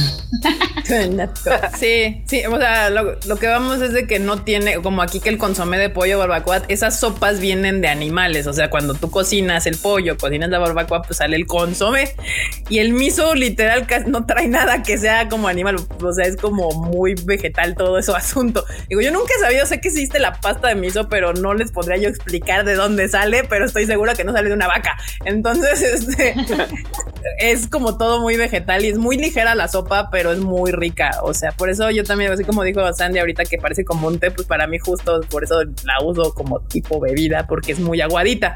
Justamente. Aquí decía Percy que si existe algún postre clásico Japón o el más rico. Híjole, postres. Ay, esa Es que muy buena. si usted le gusta, si usted es de, de diente dulce, Japón es va a ser su perdición. O sea, porque hay de Diabetes, allá te voy. ¿Qué pasó, Marmota? Diabetes, allá te voy.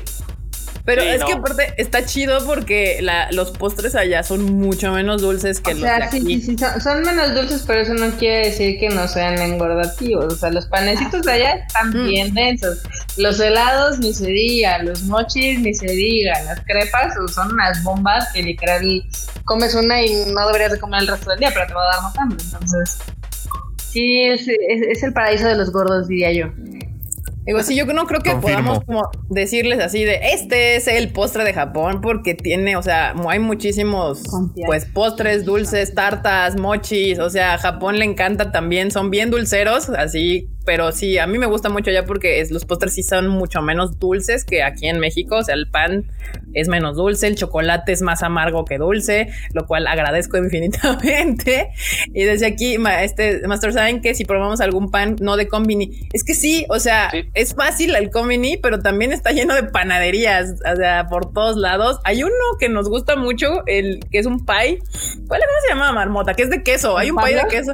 ¿Eh? Los Pablos, los Pablos. Ah, sí, los Pablos, pero solamente los paisitos, unos paisitos así chiquitos y son deliciosos. Usted, usted manda, si, si quiere probar pan dulce, lo que sea, hay en las estaciones de los trenes de Japón, hay un montón de tienditas con pan, con, con o sea, yo me acuerdo mucho, le digo, exploren, banda, exploren. Japón es un lugar fantástico para que te pierdas y explores. Uno de los mejores panes que he probado, no sé dónde lo agarré, porque acompañé al abuelo a una, no sé, creo que iba a buscar una clases de japonés, no me acuerdo, pero fuimos hacia un pinche lugar ahí súper extraño, salimos por una este, estación de metro que nunca en mi vida había salido. Y justo volvemos a entrar, caminamos, volvimos a meternos, dijimos, ay, aquí está una entrada del metro, ni me fijé. Y bajamos y de repente un olor mágico. Y yo así, huele bien rico, huele bien rico. Y así, literal, como caricatura, el pincho olor me hizo, me levantó y así lo seguí. Y dije, oh, es aquí, huele delicioso. Y eran unas como pies de queso, pero no eran de queso. Me puse a leer y eran de camote o no sé qué, decía ahí camote, bla, bla, bla. Pero olían tan rico que dije, voy a ser valiente y voy a pedir uno y me lo voy a comer porque nunca he probado una tartita de camote. Estaba deliciosa, olía súper bien, pero no tengo ni idea de dónde la compré porque pues como en, Japón y más en Tokio hay como 400 salidas para todos lados, o sea, no podré yo decirle, sí, claro, sígame aquí. Yo, yo no sé, Tim, si ustedes estén de acuerdo, pero que les puedo recomendar así de tipo pan, postre y tal, puta, son los taiyakis y los más, los que más, de los que más recuerdo, porque digo, hay en todos lados, en todo Japón venden taiyakis, así, y si no, seguramente Sandiyael tiene algún video de taiyakis, seguro tiene un video de taiyakis, yo creo que casi estoy seguro que tiene uno o dos o algo así, entonces, pero si no, de todos modos, banda, creo que los que más tengo marcados así en mente es, son los del Kiyomizudera, porque bajas todo cansado de caminar el Kiyomizudera y dices, ah, y enfrente, así cruzando la calle, hay taiyakis. Y uff, uff, netas, vale mucho la pena. ¿Y qué son? Son panecitos que probablemente ustedes los ubican por algún anime o lo que sea, que tienen forma de pescadito y que tienen relleno de chocolate, relleno de, este, ¿cómo se llama? De anco, que son este, pasta de frijol rojo. Sí, sí, sí. Ah, ¿les gusta el anco? Sí, sí, yo a mí sí. Sí. A mí sí. Y a mí no. Depende, depende del. Hay unos que son muy dulces y unos que saben bien. Entonces depende del anco. Me encanta. Hay unos que son muy dulces y unos que saben bien. Creo que a mí me gustan los que son muy dulces. Creo. Yo odio el anco, entonces. Yo no lo odio, nada más si tengo la opción de pedir un taiyaki de chocolate o de crema. Ay, ¿cómo no? ¿Cómo no es? Es como crema pastelera, no sé, uno que no es vainilla, es como, como blanquito fluffy que le meten adentro, que de hecho hacen pasteles también de sabe delicioso. Pues siempre pedir uno de esos antes que de anco. O sea, no es como que diga, ay, lo odio, no lo coman, pero, pero el de chocolate, es que justo a mí me gusta mucho el chocolate, pero me gusta mucho el chocolate más amargo. O sea, los chocolates ultra dulces, así azucarosos, no me gustan. Japón es una bendición porque el chocolate no está tan dulce y sabe mejor. Como, y ya, y luego en un taiyaki calientito, se estás congelando de frío y agarras el taiyaki calientito y lo muerdes y sale el chocolatito y ¡ah! suculencia. Deli, ah, sí, como crema pastelera, custard, sí, custard, justamente eso, eso también es muy bueno. Uh, es también hay ediciones de, de, temporada, ¿no? Entonces, si es temporada de primavera, de fresa, o de sakura, de verano, de de otro, ¿no? Sí. Hay muchísimos sabores. En, en, en, en, otoño siempre sacan sus, sus este, sabores como de qué? De, pumpkin, que es como de canela. De calabaza, de camote. Sí. De curi, de curi. hola, curi. De castañas. De castañas, exacto. Aquí dice yo, dice, yo dice, yo odio el blanco, los frijoles saben mejor salados. que sí, hablando de eso, una experiencia a nosotros, a mí también así, yo como que frijoles dulces, guacala. Pero justo a los japoneses aquí en México les causa un montón de shock cultural el arroz con leche porque nosotros comemos arroz dulce, o sea, para nosotros hacemos un arroz pues de postre y para ellos es como que arroz dulce, guaca, y también se los das a probar. Y yo sé que a nosotros nos encanta el arroz con leche porque es un postre que nos dan siempre de morritos, nos encanta, y los japoneses cuando lo prueban, que yo creo que es mucho lo que nos pasa a nosotros con el blanco, es como de, no, es que no, no, no, el, el, arroz es salado o, no dulce. Ese es así. Y mira, ahí está. Uf, arroz con leche. sí, A que ver, ya les dinos- Que, a ver, vas, mano, vas, vas, vas, vas. Dale. cuéntanos, a ver, alguna de las cosas más raras que te haya tocado dar de tour. De tú, cosas raras. Mm, pues fuimos a Hakone y empezó a hacer un viento muy feo, feo, feo y nos quedamos parados. Varados en Hakone. Yo tengo Pero, ganas de ir ah, sí, pero iba yo, así que yo me puse a investigar otras rutas y pues pudimos eh, seguir con el tour sin ningún contratiempo. pero sí, yo creo que mucha gente se quedó parada ahí, o sea que no sabía cómo moverse, ¿no? Porque solamente conoces una o sea, un tramo, ¿no? Pagas un, un viaje que ahí te viene todo el, el viaje incluido, ¿no? Entonces, si eso se para y no pides el reembolso, bueno, pero reembolsa, entonces nadie sea, todo el mundo pide, es que cómo me regreso, cómo hago que esto, cómo lo otro, no. Y más o menos les daban a entender, pero no entendían nada. Pero o sea, la gente se iba así, o sea, normal. Dije, ah, nos van a regresar nuestro dinero y nos regresaron el dinero. O sea, tienes que pedir el reembolso, si Sí, no, no pues. te regresan nada. Entonces ya agarras otras líneas que hay que no son nada conocidas, pero que existen, y, y ya, de hecho, normal, nos hicimos nosotros el viaje normal. Pero sí, yo creo que lo más raro, y así raro, pues, pues no, todo muy bien, la verdad, todo tranquilo. Digo, si la gente no, que no, sa- o sea, que no, no lo sabe, pero es como, no es raro que a veces los trenes se detengan. O sea, sí, a mí me ha pasado varias veces que vas a algún lugar o justo que vas sobre el tren y de repente se abren las puertas y empieza a vocear. Y agarras y ves que todos los japos se salen así. Y te ¿qué pedo? Y pues Y es que "Güey, les pues, no detuvo. salgo". Algo pasó, avisaron, este tren se va a detener por bla, bla, bla, por algún contratiempo y la. Y órale, se salen todos a buscar otra manera de moverse. Y pues se pasa que se detienen a veces por, por vientos muy fuertes, que Por. Por nevadas, porque se cae algún cable o algo así. Si es, no es algo tan raro que suceda, entonces también por eso, pues a veces cuando vas Y, con y- y alguien. se tiene que, y se tiene que decir, también se para porque a veces se aventa alguien al pinche tren. O sea, Ah, bueno, pues sí. creo que no es un secreto para nadie que Japón, pues ya lo dijo Sandy, o sea, tiene una tasa alta de suicidios. También luego llega a pasar así de, uy, jóvenes, que hubo un, hubo un percance, no vamos a poder avanzar en unos minutos. Entonces también, Sí, ese justamente. Cuando cosas te digan parar. que fue un accidente de cuerpo, de, de muévete porque ya no se va a mover el tren. y no. Vamos. No. Ah, Ay. cosas. Dice, cuando todos salen del tren menos aquí, que cuando todos el apocalipsis al fin. Pues no es el apocalipsis, por- pero sí es como, pues es que luego también los amigos estos de los trenes hablan así. pues, ¿Y tú qué? ¿Qué? O sea, o sea, entiendo japonés, pero no balbuceado al micrófono. O sea, sí no entiendo ni como de, ¿qué pedo? Y pues sí, a ver, pero ya con los años ya entiendes. Pero sí, la primera, ah, yo me acuerdo de las primeras veces que fuimos a Japón para empezar a hacer este show de negocios y demás, que no íbamos de turismo. Íbamos de regreso de un concierto que nos habían invitado para ver un artista. Íbamos con una de las morrillas de ahí y, y el, íbamos por la Yamanote. O sea, aparte de la que se detuvo fue la Yamanote, la, la Yamanote. Y aparte en Shibuya. O sea, de repente llegamos a Shibuya y se abren las puertas y empieza a balbucear. Y en ese momento pues yo no entendía nada. Y yo, esto es así. Y ves que los japos poniendo atención y la morrita poniendo atención. Y agarra y nos dice ah, que no, que esta madre se va a detener y que como 20 minutos o más y que bla, bla, bla. Entonces, vamos por un café. Y yo, bueno, pues ya. Pero si no te quedas así como, porque muchos japoneses en ese momento no se salieron, porque ya era tarde. Supongo que decían, no, si me salgo, quién sabe si regresa a mi casa o algo así. Entonces, no se salieron muchos, pero se quedó ahí el tren detenido. Y ya acá esta Sí, gente no se va, o sea, ya si el sobre todo si es de noche, ¿no? Ya que no tienes Sí. que ir a un lugar hasta una hora, como ya vienen cansados, mejor te- esos 20 minutos se duermen ahí y luego ya pues así el tren. Sí, justamente y acá no estamos dijo, "Ah, pues vamos por un cafecito y ya no íbamos lejos, íbamos de creo que de, de Shibuya a Ah. Shinagawa, o sea, ya eran pocas estaciones, entonces digo, "Ay, vamos por un café, cotorreamos un rato y ya que arranque, pues nos vamos a subir y ya sé, creo que de Shibuya a Shinagawa son como cuatro o cinco estaciones o algo así, más o menos. Pues ya, pero sí, si van a Japón, pues tengan consideración de que podría llegar a suceder. Siempre hablamos maravillas del sistema de Japón, de los trenes y demás, pero llega a pasar, llega a pasar, suceden Llega a suceder. No son Exacto. Eso sí. Ah, A ver, yo tengo pregunta, yo tengo una pregunta. A ver, Sandy, Ah. ¿de qué estación del año eres fan? Ah, ¿Y uh, cuál es la sí. que menos te gusta? Así, así, contrarios, ¿cuál te gusta más y cuál te gusta menos? Gusta Actualmente en Japón, porque cualquiera dirá, güey, bueno, es que a mí me encanta en México tal y tal, y en Japón tal y tal. No, ahorita, ¿cuál es la que más te gusta estando allá?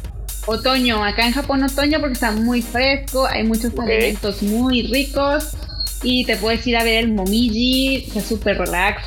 Y la que menos me gusta, si tomamos en cuenta que Japón son cinco estaciones, no cuatro, como todos los conocemos, no me gusta, bueno, no me gusta el suyu, que es lo que estamos viviendo ahorita, que son lluvia con lluvia con lluvia con lluvia con lluvia. Y calor. Porque es lluvia con lluvia y calor, ¿no? lluvia, lluvia. No, o sea, ni- bueno, no, no, no me agrada. El suyo no me gusta. El verano, ah, es que tiene pros y contras. Está muy feo el verano. Te quedas toda brillosa todo el día. No te puedes maquillar porque estás brillosa todo el día. Apestas. que te bañes. Apestas. Y más nosotros los latinos. Entonces, quitando eso, eh, hay muchos eventos en, bueno, este año no, pero por lo general muchos eventos en verano, los Matsuri, los Hanabi, más Matsuris y un montón de Matsuris que hay, entonces se pone muy bonito el ambiente, quitando lo que viene siendo la peste. Pero eso sí le daría, bueno, se le daría un punto bueno a lo que viene siendo verano, verano, que es agosto nada más, ¿no? Solamente es agosto. Sí. Pero, pues, ya que no me gusta ese junio, julio, que son puras lluvias. Sí. Está bonito las florecitas y como que un montón de flor, ¿no? Pero, pero pues no. Sí, Va bien. justamente. De hecho, yo también, o sea, no me gusta tanto. Yo, yo emigro como, como pato y siempre voy a Japón en diciembre. Bueno, de otoño a invierno son como. Mucha gente no le gusta el invierno porque también es muy frío, muy frío. O sea, cae nieve y, y, y sí es como. Sí tiene su truco eh, pasar el invierno en Japón. A mí me encanta. Yo no tengo ningún problema. Ya como que le agarré la onda y cuando le agarras el chiste, ya el invierno también es muy bonito. Sí, porque siempre en invierno me puedo tapar. Y tapada ya no siento frío, pero con el calor es un show porque yo sí fui la primera vez que fui a Japón, la primeritita vez que fuimos a Japón eh, fue en, en, en- en julio, justamente donde dice Sandy que está llueve, llueve y calor y llueve, llueve y calor y llueve, llueve y calor. Que bueno, la ventaja es que como hace calor, no es como aquí en México que, que llueve con frío. Entonces te mojas y te estás como así, pisas. Allá yo me mojaba y como hacía calor era como, ah, te está lloviendo caliente. no hay tanto problema. Pero justo lo que yo quiero decir un verano, como dice Andy, porque una cosa es los festivales de verano, que están cool, y dos, los se hacen mucho los festivales de conciertos de verano. O sea, hay muchos festivales de conciertos de verano allí en Japón, pero estén preparados y pretenden en esas fechas que el calor va a estar así, guacala, que asco. Todos pegajosos con la ropa así. que ya están sacando bueno, cada vez más cosas para soportar el verano, aunque tienes que traer la mentalidad de que tu ropa va a cambiar totalmente a una moda japonesa, que para nosotros es algo como imprescindible, como decir, como en verano traes una manga larga negra, ¿no? Como en Sí. verano traes, o sea, pareces de plano así islámica, o sea, tapada de aquí, realmente te ven los ojos, y ahora con cubrebocas pues más, ¿no? O sea, pero es que tú piensas y dices, ¿qué cómo? Que no se mueven de calor, pero debe ser debe ser que no, no se mueven de calor, está súper rica esa ropa, súper fresquecita, es una ropa especial, eso sí, estás toda tapada, no te ven más que los ojos, pero no, o sea, no te mueves de calor, pero es algo que es muy difícil para nosotros ponernos, yo incluso aquí ya tengo pues años viviendo aquí y aún así no puedo, no puedo ponerme esa ropa, porque no sé, como que es que no, no entiendo. Sí, justo. Y de hecho, justo en, en- en invierno también, pues uno que hace, que hace el, el invierno soportable para nosotros allá es porque todos aquí presentes que hemos ido en invierno, pues tenemos los hitotex que venden en Japón. Entonces, eso te tira un parote, un parote que en México no lo venden. O sea, tú aquí en México, si empieza a bajar la temperatura y dices, ay, te hacen 15, estamos a, a 12 grados y dices, ay, tengo frío.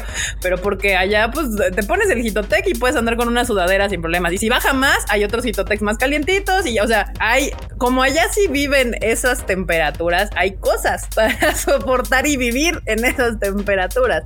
Aquí la gente no aprecia que la Ciudad de México vivimos en un clima templado todo el año, o sea, nuestras temperaturas bajas en el resto del mundo se ríen de nosotros y nuestras temperaturas altas en el resto del mundo y hasta en el resto del país se ríen de nosotros porque tenemos frío y calor cuando el resto del mundo dice, ay, pinches mexas. Pues sí, porque vivimos en, tenemos una suerte en donde vivimos porque en Japón, como dice Sandy, cambias la ropa por la temporada en la que vives. O sea, no es la misma. No es como aquí que tenemos nuestro closet todo el año y solamente cambias de suéter ligero a sudadera a chamarra pesada que te la pones nada más un rato en el día, porque a las de, de 11 a 3 es la misma pinche temperatura todo el año. y allá sí tienen que cambiar este los pues casi casi tu guardarropa, ¿no? Dice Alex Herrera que cuál es la estación más recomendable para ir entonces. Bien difícil, ¿verdad? Todas menos el tuyo. Todas menos el tuyo. Mira, enero no. Enero y febrero no porque hace un frío. Que es la estación frío. hace un frío tremendo. O sea, es un frío con aires aires muy que calan el hueso. Bueno, claro, si tienes la ropa ya adecuada, que te vas a un iclo y te haces tu, toda tu compra, entonces no hay problema, ¿no? Pero como sea, no hay mucho evento. Marzo, abril sí, porque empieza la primavera, empieza a hacer más calorcito, la sakura. Para abril, sakura, o sea, de lujo. Lo malo es que, bueno, viene mucho turista asiático y estar así. Se llena todo, sí.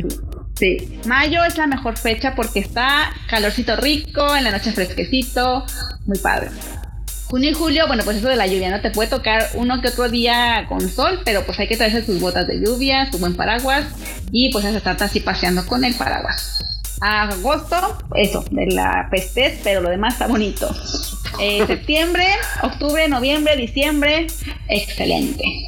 Sí, yo, les diría que igual que Sandy, otoño. O sea, mi, mi, mi, época favorita para estar en Japón es otoño, porque no hay tanto turista, porque casi todo el mundo se, se junta en las sakuras y todo este asunto. Entonces, octubre, el momiji nadie lo respeta, lo cual es una tristeza porque es también bien precioso ver el momiji. Y el clima es mucho más agradable. Justamente se está bajando el calor, pero todavía no hace frío. Entonces, está perfecto para salir a pasear. No hay tantas lluvias. Sí llega a llover, pero pues obviamente yo, yo mi, mi técnica es de si salgo, somos la cara y veo japoneses con paraguas, necesito agarrar un paraguitas. Pero si no, o sea, puedes estar paseando, hay menos gente y es mucho más agradable el clima para andar todo el día sandungueando en templos y que aquí, que allá, que no sé qué. A mí sí me gusta ir en invierno, pero ya porque ya es un gusto personal. O sea, me encanta porque hay menos gente todavía, o sea, todavía hay menos gente. justo dice Sandy, hace mucho frío y pues también porque me gusta ir a Yudanaka a la, a, la, nieve, entonces pues es justo el tiempo donde está más ah, cool. Está más cool, se pone bien bonito. Se veo.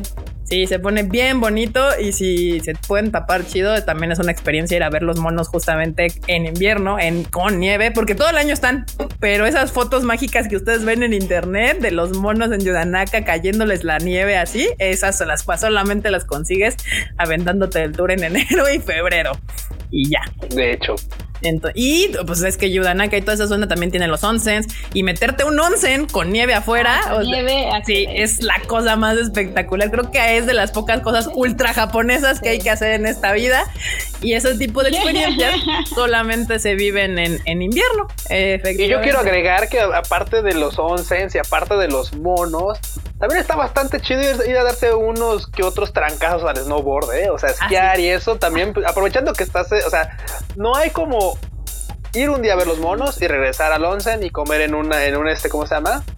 En un este en un hotel local, ¿cómo se dice? ¿Cómo se me olvidó? Un ryokan, ryokan, ryokan, ryokan, claro, sí, por favor.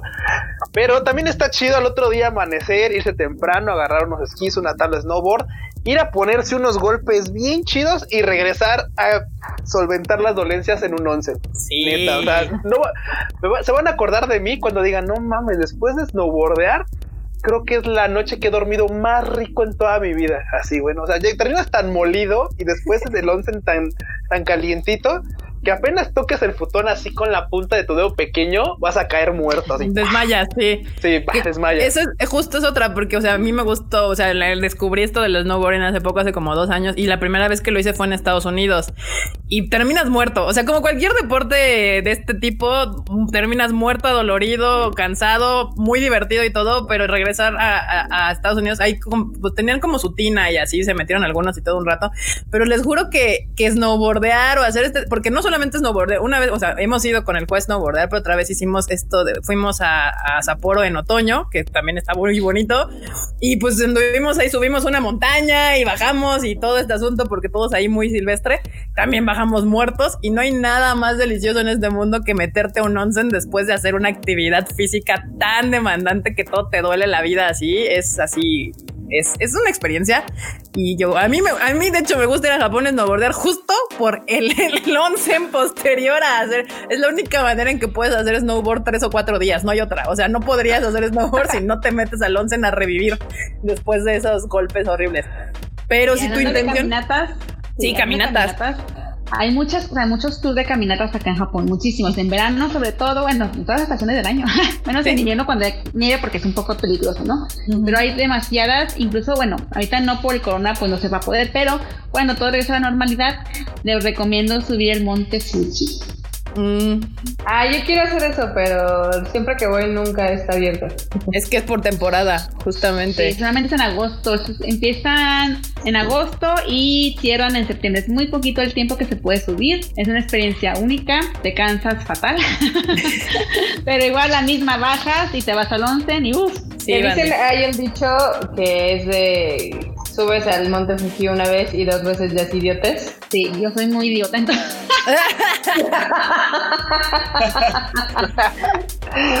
A ver, eso sería buen, buen, buen dato. ¿Cuántas veces has subido el monte Fuji, Sandy? Solamente una, pero quiero Ah. subir otra vez porque yo soy muy idiota. Ah, ok. ah, yo dije, no manches.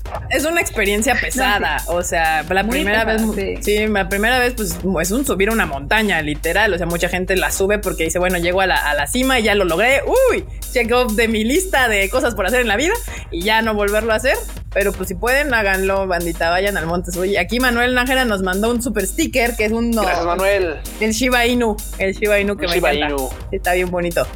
Este, sí, bandita, pero yo les decía que si tu intención justo es como turistear el Japón, que todo mundo turistea, váyanse en octubre. O sea, la neta es una gran fecha para ir a, a turistear, ya saben. irse más, la verdad. En Tokio, irse a Kioto, ir a templos y toda esta onda, ayuda mucho el clima de octubre y aparte pues, pueden ver el momiji, o sea, ver cómo se tran- transforman los arbolitos de verde a rojo con sus correspondientes amarillos y naranjas in between. Está, es algo Aunque muy, muy... este año muy- que pasó por lo del clima, que estamos todos mal, el otoño nos llegó hasta diciembre. en diciembre apenas nos llegó el otoño, entonces este año pasado estuvo muy raro. Sí, cierto, sí es cierto, pasó, estaba muy raro este año. Eh, dicen que si no es necesario tanque de oxígeno para subir el Fuji, no. No. ya, ya, ya. los de México, los que son de Ciudad de México, miren. Los, me la pelas, oye. los que son japoneses, Ajá. los que son japoneses sí traen su tanque. Porque, bueno, Japón, bueno, Tokio, sobre todo Tokio, estamos al nivel de mar. México están pues súper altísimos. Entonces les digo, ahí teníamos con gente de México y dicen, no, pues mi casa está aquí. Yo todo bien feliz, ¿no? Y pues yo también pues me preparé con mi tanque porque se trae un tanque de oxígeno, pero pues no, la verdad es que no hubo necesidad. Pero los japoneses sí se ponen un poco malillos con eso. Oye, pues, ¿Qué dense una idea, banda. O sea, nosotros acá, 2340 y algo metros sobre el nivel del mar, con harto smog hasta el, así, hasta el cuerno. No manches, o sea, ¿qué niveles más bajos de oxígeno puede haber aquí que en el monte Fuji? O sea, dense una idea nomás. sí, justamente. Sí, banda, sí. Bueno, del, del DF, porque es la ciudad ¿no? que está más alta. Otros lugares que están, o sea, si eres de la costa, pues también considera tal vez tu pequeño Ah, cierto, cierto, tanquecito de Sí, oxígeno. o sea, el sí asunto es la altura. La altura y no solo la Ciudad de México es de las ciudades más altas que hay en el mundo. Por eso justo cuando se hacen las se hicieron las Olimpiadas aquí, los gente que iba a participar tenía que llegar. Creo que se venían casi un mes antes para tratar de acoplarse a la altura de la Ciudad de México, porque pues sí, sí es. Aunque usted no lo crea, sí afecta. Uno que nació, creció y vivió aquí durante toda su vida y vive sin oxígeno, como cucarachas que somos, ya no es tanto. O sea, no pasa nada en el Monte Fuji. Ya, vientos. Ah, estaba viendo preguntas a ver si había alguna otra preguntilla por aquí. Yo pregunto, A ver, vas. dice, dice Nidia, para entrar al onsen, ¿qué tan estrictos se ponen con los tatuajes? Ah, a ver, Sandy, tú que estás allá. Sí, sí. sí se ponen, no te dejan entrar con tatuajes. Puedes entrar, o sea, no digo que no, no más que no, no. Si no se te ve, puedes entrar. Obvio que cuando entras al onsen, pues ya te quitas todo y se te va a ver, ¿no? Pero pues te puedes poner un parche anti-tatuaje. Ya los venden para las albercas, para los onsen. Siempre, claro, pues sea pequeño, ¿no? Que te lo pueda tapar. Y así estás toda la espalda o todo el brazo. Pues obvio que por más parche que te pongas, no se te va a tapar nada. Entonces te van a prohibir la entrada. Eh, querían cambiar un poquito el sistema ahora con las Olimpiadas, pero bueno, pues Corona ya no cambiaron nada. A ver si el otro año que se serían a celebrar lo cambian.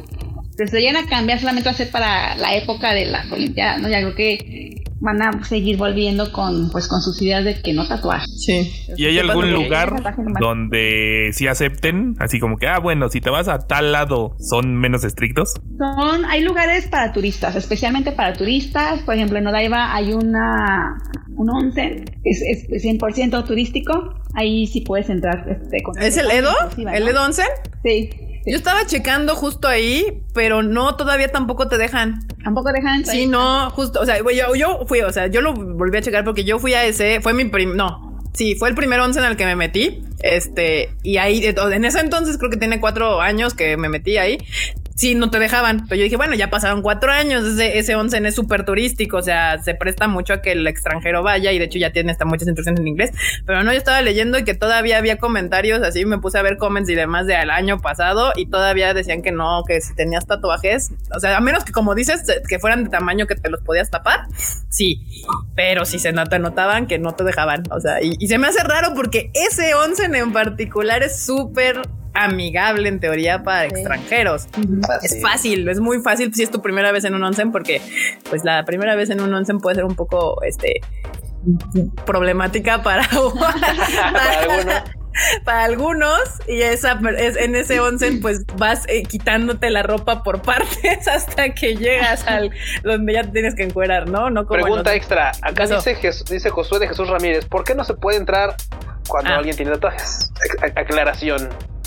Bueno, el tatuaje lo en Japón lo ¿Asocian? Van las palabras asocian ¿Asocian? con los con los yakuza, ¿no? Con la mafia japonesa. Aunque bueno, pues mucha turista que es muy normal ponerse tatuajes, que aquí no, todavía no. Hay mucha gente todavía muy cerrada del cerebro, sobre todo mucha gente mayor, que por lo general la gente mayor es la que pues acude a este tipo de lugares, a los onsen. Entonces pues asustan, eh, como son los clientes de siempre, pues no, los, no los quieren perder, ¿no? A una persona que viene un día y se va. Bueno, este, yo pienso que no, pero pues bueno, son sus formas de pensar, ¿no? Entonces por eso no te permiten, no te permiten entrar con tatuajes. Más que nada porque se asocian con yakuza. Sí, es la razón principal es esa, que se asocia el tatuaje con yakuza, aunque todo el mundo se burla que dicen, bueno, y hay un, ya actualmente en Occidente, pues ya cualquier morrilla de 15, 20 años trae un unicornio en el brazo y o en la pierna o en la espalda y dices, pues no es lo mismo un tatuaje para yakuzas que traer un pony o un unicornio o a Bob Esponja tatuado, o sea, es evidentemente... Mis tatuajes de Kimetsu no Yaiba, ¿no? Bien rudísimos. Exacto. De. Sí, al final depende mucho. Yo he llegado a escuchar que justo a veces como fuera de Tokio o en lugares como con onsens mucho más pequeños, todavía podrías llegar a preguntar si te dejan entrar. O sea, hablar con el que está ahí y decirle, oiga, compa, pues traigo tatuajes, pero como tienen mucha menos afluencia de gente y demás, podrían llegarte a dejar entrar. Y pues el dueño usualmente está ahí. O sea, a diferencia de los onces en Tokio, que obviamente, o no, no, bueno, en Tokio no hay tantos onces, pero sí, o sea, los ofuros y estas cosas, pues también, este, pues no, no te dejan. Pero había otro que yo sí he visto que preguntan así de, oiga, sí traigo tatuaje y todo, y que ya les dicen, sí, métase, no hay bronca, y ya nos dejan pasar. Así le Sí, pasó al enorme. Más, Sí. Así y nada más pasó. los onsen, ¿eh? también en las albercas, en los balnearios, traes tatuajes no te dejan entrar, pero pues ahí sí ya hay trajes de baño, que son los que te digo que se parecen de buzo, acá, acá. Entonces ahí sí, pues por más tatuajes que traigas, pues te los tapas. Y ya no hay tanto problema. Ya no, ya no hay tanto problema. ¿Qué pasó con el enorme? Así le tocó al enorme en una, en la primera vez que fue así a un once, y creo que le pasó igual. Tuvimos que Ah, preguntar sí, así, el ah, que tiene un tatuaje en el acá y pues ya el abuelo dijo, no, pues ahorita pregunto. Y ya el don, no, pues el joven, no, pues, sí, no hay bronca ahí. Usted no se ve nada yakuza, se ve Sí, sí. nuevo acá. Usted no, no se ve nada, nada mafiosón.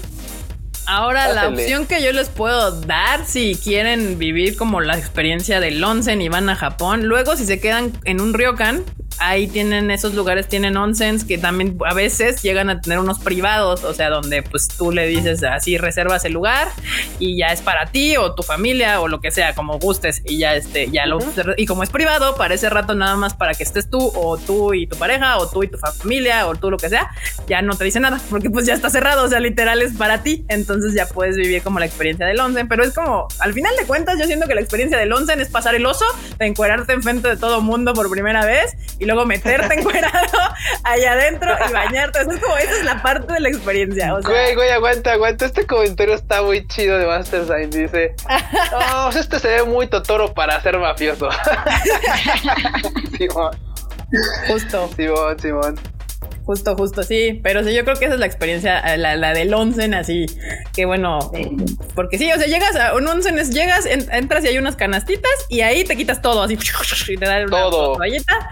¿Y verdad, Q? Todo. Todo. Todo. Siempre preguntan, ¿y ¿puede ponerte traje de baño? No. ¿Puedo entrar con una toalla grande? No. O sea, es todo y nada más te dan una toalla. Si eres hombre, un cubito, un cuadrito de este tamaño. Si eres mujer, una más larguita. Y eso es con lo que entras. ya. Ya. Pero la toalla no se puede meter al agua, ¿eh? La Ah, sí, no la se puede meter al agua. eso, muy importante.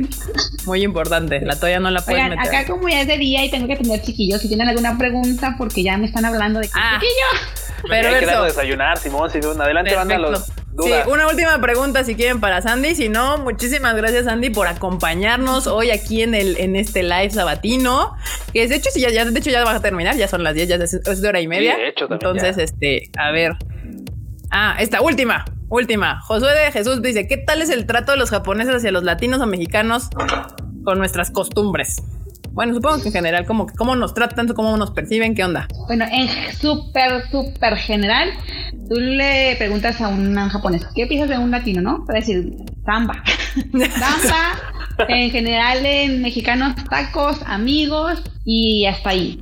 Yo tuve muchísimos problemas al inicio por precisamente por ser mexicana, de que un mexicano pues luego lo, le habla, lo te explaya, luego lo empieza a hacer bromas, sobre todo los mexicanos tenemos un poquito de pesadez en el tipo de bromas, ¿no? y que me fue súper, súper mal. Eh, yo les recomiendo a la gente que realmente quiere hacer y encajar con los japoneses es al principio ser muy japonés, o sea, no hablar, no con la vista, no los veas a los ojos porque se súper intimidan, no andes preguntando cosas que no, solamente hoy está bonito el clima, hoy está lloviendo, buenos días, y ya poco a poco te vas metiendo porque eh, pues entonces empezamos a hablar y hablar y hablar y realmente a los japoneses, a muchísimos japoneses, eso es meterte de más en sus vidas y es muy incómodo. Ya después te van a comenzar a, a conocer, a conocer y ya se abren súper, súper bien. Y ya cuando se abren, pues ya gol, ¿no? Ya, ya quedó ahí el asunto, ya te puedes empezar a, hacia desplayar como eres tú realmente y listo. Pero hacia el inicio, bien, mejor calladitos, nos vemos más bonitos. Bien, entonces, gran consejo, gran consejo, la verdad. Ahí está. No la vayan a regar, banda. japoneses son así como estos este, animalitos asustadizos y no los vayan a asustar. como siervos, así, no, no los apa. Es que sí, justo los latinos tendemos a ser muy amigables muy rápido. O sea, muy de ay, hola, o sea, hola, buenas tardes, sí, él está, él está. Y ya casi, casi es tu amigo de la vida. Y ya de ay, sí, ¿cómo estás? No sé qué, y bla, bla, bla. Y en la peda ya le estás diciendo de es que mi exnovia, y así, en una sola conocida. Y los japoneses no son así, son muchísimo más reservados. Entonces puede ser un poco abrumador para ellos nuestra forma de ser. Pero bueno, Sandy, muchísimas gracias por acompañarnos. Hoy estuvo bien divertido y hubo, hubo harta- harto este comentario y mucho conocimiento. Ay, miren, nada más aquí. Coco, ven acá. Ven. Para que ya aquí llegó. con Sandy, Cococornio. Llegó el inucornio. Mientras, Sandy, cuéntanos, cuéntale aquí a la banda dónde te pueden seguir, cuáles son tus redes oficiales, dónde pueden adquirir tus tours para que les muestres lo más chido ahí de Tokio, Japón y los alrededores. Muy bien. Eh, bueno, primero en YouTube estoy como Sandiael y eh, Sandiael Cocina. Bueno, el Sandiael Cocina son recetas de comida basadas en, Japón, ¿no? Basadas porque no son tan japonesas. Y en Sandiael pueden encontrar blogs, viajes por Japón, etcétera, etcétera. Ahorita está un poquito pausado hasta octubre. Estamos haciendo en vivos, pero ya en octubre regresamos a la normalidad. En Instagram como Sandiael y Sandiael Cocina. En Twitter como Sandiael. En Facebook como Hello Japón Sandiael. Y eh, para los tours eh, estamos en Instagram como Ja- eh, Japón con guía. Igualmente Japón con guía. Cocina. Cocina. Igualmente los videos de Sandy de cocina porque sí están bien chidos. Y si algún día tienen ganas de preparar algo, pues ya saben, se van aquí al supercito japonés en mi casa o ya saben, al City Market o cualquier lugar que tenga cosas japonesas y ya se arman su receta. Sí, Pero- estoy tratando de hacer muchos ingredientes que pueden encontrar en cualquier este, tienda grande, ¿no? Ya los venden ahí súper fácil. O sea, no tanta cosa tan extraña que a veces no se encuentra, ¿no? Pero sí, eh, ah, y bueno, las guías en Japón con o en Instagram Japón siento sandía él. Pues ahí está, perverso. Pues Andy, muchísimas gracias. Si tienes que irte ahí con tus morrillos a darles de desayunar, muchísimas gracias. Y ahorita aquí les enseño a Coco Unicornio a la bandita para que la vean, porque quedamos en desde la vez pasada por el super chat de que le debemos enseñar al Coco Unicornio. Andy, muchas gracias. Muchas gracias. Nos vemos. Gracias, Andy. Bye. Cuídate mucho, feliz domingo. Bye bye. Bye, chi. Ahí está. Y bueno, bandita, aquí la- lo prometido es, es deuda. Lo prometido es deuda. Aquí, a ver, esperen, a ver, está, está, déjenme quito el micrófono para que vean al coconicornio. Ay Dios, aquí está. Mira, Coco, saluda a la bandilla con tu trajecito de unicornio. Güey. Se ve bien chida la cococornio. Cococornio para Un, en- un en- inucornio. un unicornio, justamente. Aquí está. Coco lamentablemente tiene que tolerar este tipo de tratos de, de sus dueños. Porque pues aquí nos encanta la ñoñería y la cuteness. Y pues, ¿qué más cute que esto? ¡Con sus orejas! No mames, genial. Ahí está. Quiero un autógrafo de Cococornio. o sea, luego sacamos este, cosas con, con. ¿Cómo se llama? Ay, ay, Dios mío. Esta cosa se supone que se prendía, pero no sé de dónde. Güey, se prende el cuerno del unicornio, puede ser. Sí, estaba bien chido antes porque sí se, era así como super gay porque se prendía, pero yo tampoco ahorita encontré cómo Ah, prenderlo. me encanta, no manches. Muy bien. Acá Master Sign dice, me pregunto qué pensará Coco de esto, pues es así de hay otras Pueden, pueden ver su cara de, de Sí, sí. tensión. De, vean lo que tengo que hacer para que me den croquetas. O sea, ya el, el programa pasado, a- a- ahora sí que a Alfredo le tocó ir de colegiala, a Coco ya le tocó ir de unicornio. El siguiente es Q, a huevo que es Q. Voy a venir con orejas de gato, güey. Con miau. Con las Necomimi. Madre. Este, men. Pero sí, a ver si la encuentro, pero es que no encuentro de dónde se prendía esta cosa. Aquí estaba, aquí siento el, el, aparato, pero pues no, ya, se prendía. Ni modo. si lo encuentro, vamos después y la, la traemos con el coco, con el unicornio prendido. Pero ahí está, lo prometido es deuda, Coconut con su trajecito de unicornio. Gracias, banda, por sus super chats. Aquí está, cumplimos completamente la misión de la vez pasada. Y Coco tuvo que sufrir las consecuencias de sus acciones. De hecho, por ahí cayeron varios superchats. Mira, nos mandó Nidia otra vez un perrito feliz y Eduardo G nos mandó un unicornio en honor a nuestro unicornio Gracias, banda. personal. Coco, ya eres libre, ya cumpliste con tu misión con el team. Mañana ya hay croquetas. Oigan, eh, aprovechando ahorita, nos hacen falta dos temas del Quintero. Más marmota, en lo que acomodo aquí este desmadre. Nadie le ha jugado. Se, va, se va a caer la conexión. Este mamón. A ver, el primero es eh, que eh, la mangaka de Beastars hizo un anuncio muy coqueto, no sé si lo vieron en las redes sociales de Netflix, donde habla, no. que ya, habla que ya comenzaron la producción de la segunda temporada. Está bien chido. ¿Qué les pareció? A mí me encantó su anuncio, güey. Su anuncio- Es que, claro, o sea, para quien no conoce a, a- a Paru Sensei, pues igual no había notado que su que justamente su, su icono de Twitter pues, es un gallo, es un pollo. Entonces, curiosamente, pues como muchos mangakas, como ustedes ubicarán, muchos mangakas, eh, es un poco reacio el hecho de mostrarse a sí mismos, porque pues bien que mal influye en su vida diaria. Entonces mucha gente trata de mantener esto como en aparte, ¿no? Salvo la relación, salvo las relaciones de trabajo, obviamente, donde sí, donde sí conocen a a- a- a- la gente con la, con la que colaboran, pero salvo eso, para su vida privada, lo manejan muy, muy, muy así. Entonces, obviamente salió con una tremenda cabeza de pollo que, güey, estaba genial. Yo la escuchaba y veía su cabeza de pollo y no, no podía, banda, neta, no podía. Si se quieren neta reír un rato y aparte pues enterarse de la noticia así de primera mano, chequenlo, ahí está en el Taiba también, en un tweet, en un tweet, búsquenlo, ahí está el Paru Sensei en su, en su cabeza de pollo dando el anuncio de, esta segunda temporada. Efectivamente. La segunda nota que nos faltaba era de unas tarjetas de crédito que salieron de Recero que yo estaba segura que ustedes las iban a pedir para pedirse monas chinas. Güey, no, no. Miren, banda, ustedes saben que, pues, como dice Freud, si eso existía de este lado, de hecho existe ahí para personalizar, pero bueno, son como edición más como especial porque no se pueden personalizar, ya salen así. Pero la neta es que bien dijo Freud. Pues, ¿Nos puedes repetir tu comentario, por favor, Freud? Yo solo digo que si esas tarjetas de crédito estuvieran aquí, estaríamos atorados con un chorro de tarjetas y sus respectivas cuotas. Exacto. Por eso qué bueno que de este lado no hay esas colaboraciones especiales de, de tarjetas, porque claro, no es como ponerle un sticker o algo, no, no, no, no, eso, o sea, es una tarjeta edición especial de, de en este caso era de, de Emilia y de y de Rem con Emilia. con Emilia. Y de Ren. Entonces, sí, sí, sí, era, era algo más especial ahora. Entonces, sí, la neta es que sí dan ganas de tenerla, claro que sí dan ganas de tener una de esas. De hecho, más que esa, alguna vez hubo unas de Saikano que estaban bien rifadas. También por ahí alguna vez hubo una nota de que alguien intentó pagar con esas tarjetas en el extranjero y se les rebotó. Dijo, no, pues chingaderas de broma, no, vayan a hacerle bromas a su, a su Obachan.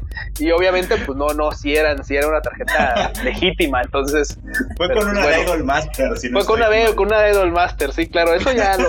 pero sí pasa, banda, sí pasa. La neta es que sí dan ganas de tener una. Qué bueno que no hay chance de este lado, qué bueno. Anécdota. No, no es de tarjeta de crédito, pero es de la de Starbucks. Una vez mm, pasamos a un Starbucks, yo con, Ajá. iba con mi hermano y pues mi rey estaba de mamón de, oye, sí, este, si me aceptas la tarjeta de Starbucks de, no sé, no recuerdo de qué país dijo. Y así de, ay, pero pues uno de esos irrelevantes, ¿no? Y dije, ah, bueno, si de mamones se trata, oye, este, yo tengo una de Tokio, no pasa, ay, déjame checarla. Y pues el- al mamoncito se le, se le hacía, ay, se le bajaron los humos. Sí, pues, según no, yo, no, no se puede, no. No, no, se puede, no, no, son transferibles los saldos, lamentablemente. Pero le puedes bajar los humos a un mamón. Se puede, se puede, dense, dense. Pero puedes Sirve para eso. Sí. Igual, la otra. Igual ya saben que eso es así como súper frecuente en Japón.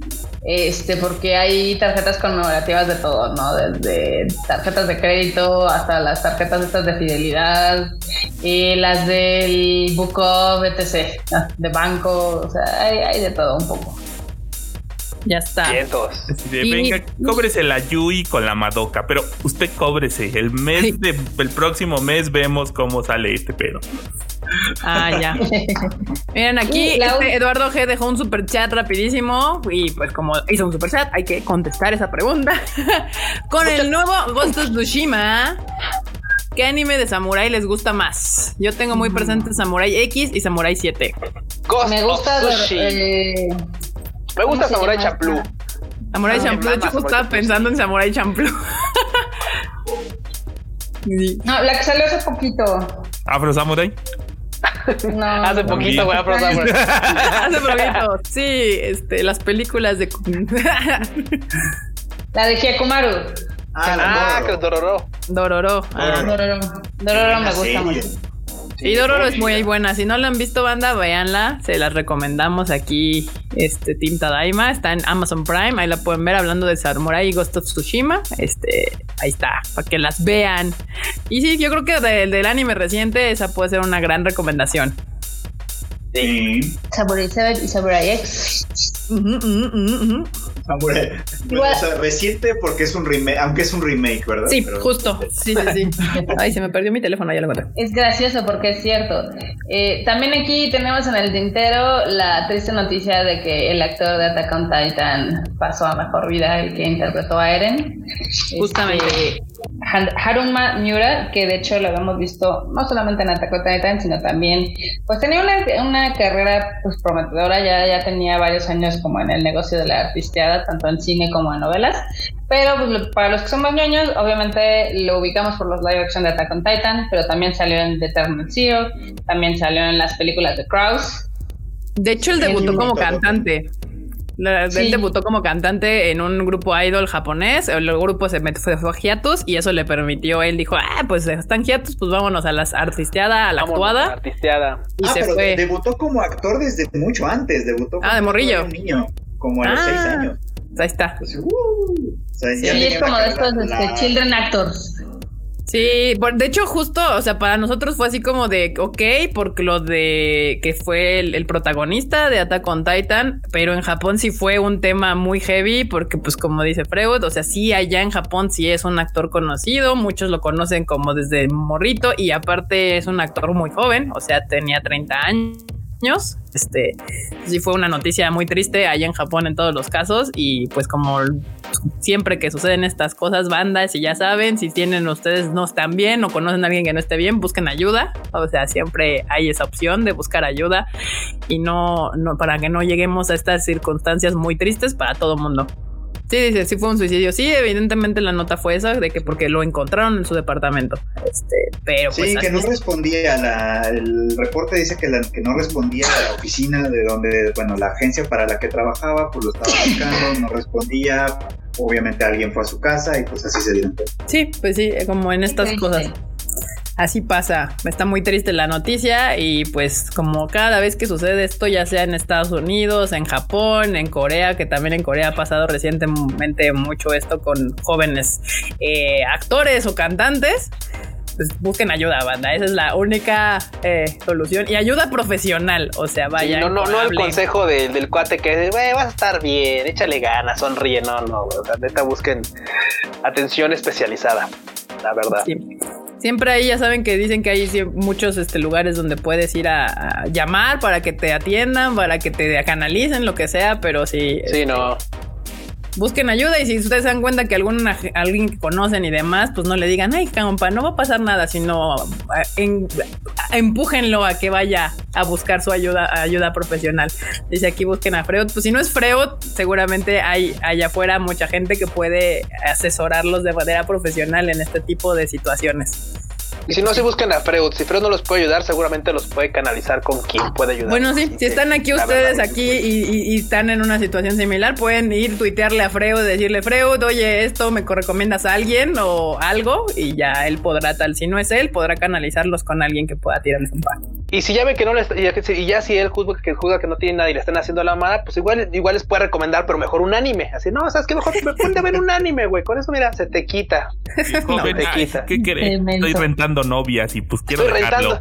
Sí, estoy rentando waifu porque ando bien depres. No, joven, usted lo que necesita son unos zapes porque por 12 mil yenes la hora, mejor cómprese una de plástico. Me va a durar más. Una como esas, miren, estas sí duran, estas no te duran una hora, o sea, estas las puedes tener aquí de por vida. no, bueno. Eh, eh, el chat está triste. Yaja dice que tenía desde los 7 años y eh, que lo conoció por Kimi no Todoki. Sí, sí también, fue, también fue el protagonista de Kimi no Todoki, del live action. Ah, no mames. Y... Uno de los, de los personajes masculinos más queridos, ¿eh? De los shoyos, este show. Sí, o sea, sí creo que era de los actores masculinos más prolíferos de los últimos años. O sea, sí, joven. Y sí es como un shock, ¿no? Todo este desmadre. Sí, sí fue. Qué triste, pero pues ni modo, así, así es esto. Pues nosotros nos enteramos en la mañana porque justo sucedió, eran como las 2 de la mañana. Yo lo vi porque no podía dormir ayer y, empezaron los tweets desde Japón. Yo a mí mi, mi Twitter funciona de las 8 de la mañana a las 9 de la noche, está todo en español en inglés y de repente de las 9 de la noche a las 8 de la mañana se transforma en Twitter Japan. Pero pues qué triste noticia y pues banda, ya saben, ya se los dijimos, por favor, si alguno tiene problemas, se siente mal o conoce a alguien, busquen ayuda profesional, este tipo de, situaciones no se te quitan nada más así por las buenas ondas y por el, el leganismo, como decían por aquí, son cosas que hay que platicar con un profesional. Y, a veces hay que meditar y así. Entonces, no, no es tan mal, pasa. Sí, exacto. Y, bueno, tenemos pues un último tema. ¿Qué? Pues justo, ¿qué? ¿Qué pasó, Marmota? De hecho, sí. Pues nuestras primeras impresiones del Ghost of Sushi. Ah, yo dije, ¿qué? ¿Qué? ¿Qué? ¿Qué? Sí, pues, sí. Nuestras, nuestras, o sea... Nuestras, las de marmota, las primeras Aquí sobramos tres, nos vamos a cenar y pues nos avisan cuando termine. Nos ¿no? o sea, les voy a decir, Erika ayer se secuestró mi PlayStation y literal no la pude quitar. Está entretenido. O sea, es un juego bien diferente al. O sea, mucha gente lo está haciendo como medio popó porque pues acaba de salir el Last of Us, que fue una obra maestra del, de los videojuegos en todos los sentidos de la palabra, aunque a mucha gente no le gustara. Y este es un juego más tradicional, o sea, más normal. O sea, es un juego bien hecho a un estándar pre Last of Us, porque claramente The Last of Us 2 va a ser un antes y un después en los videojuegos. Si este juego hubiera salido en enero y luego sale The Last of Us, le hubieran echado más aplausos, pero sí está, está bonito, está, para mi gusto está bien, o sea, bien me, estaba entreteniendo. Si es de estos juegos donde tienes tu historia normal, o sea, la, principal para avanzar a tu personaje y es como, como muy Assassin's Creed en el sentido de que tienes un chingo de, pequeñas misiones para levelear a tu personaje. Está, yo creo que la crítica más grande justamente está en los personajes, o sea, son tan muy así como robotizados, pero eh, todo el ambiente y demás está, está precioso, está bonito. Obviamente, si te gusta Japón, y te gusta como es, yo lo puse en japonés y fue la mejor idea que se me pudo haber ocurrido porque Carlos lo está jugando en inglés y es horrible, pero en japonés se escucha poca madre, este está chido. yo, tengo, Acabas de balconear a la marmota. no, no, no, espérense, espérense, déjame les cuento. La verdad es que el juego tiene varias áreas de oportunidad, como dirían por ahí, y es que si ya querías hacer el mame de que era un juego acá y tiene el Kurosawa style y la mamada, pues podrían haber hecho el, digamos que la sincronización de labios que fuera con el idioma japonés y ya nada más tuviera el doblaje encima del inglés. Sería como lo más lógico, porque esto básicamente está imitando como una película de samuráis. Pero la sincronización no cuaja ni en inglés, ni en japonés, ni nada. O sea, sí, sí está muy robotizado el pedo. Y, yo sé, yo, yo sé, es mala onda, porque sí venimos como de un juego que está estúpidamente la atención al detalle en, en eso, o sea, en las actuaciones, en las animaciones, en las miradas, en los gestos, y sí se ve así como muy robotito el güey, ¿no? Entonces, sí es como un Assassin's Creed. Aquí nos preguntan eh, entre el Ghost y el Sekiro, pues es que son diferentes, porque el, el Sekiro es un poquito tirándole más a la fantasía. Igual, o sea, por ejemplo, el Nio, a mí me gusta mucho el Nio pero ese también está tirándole más a la fantasía por la onda de los yokais, porque tienes este diferentes este, magias y tipos y así, etc. Entonces, yo diría que imagínense que este es un Assassin's Creed en Japón.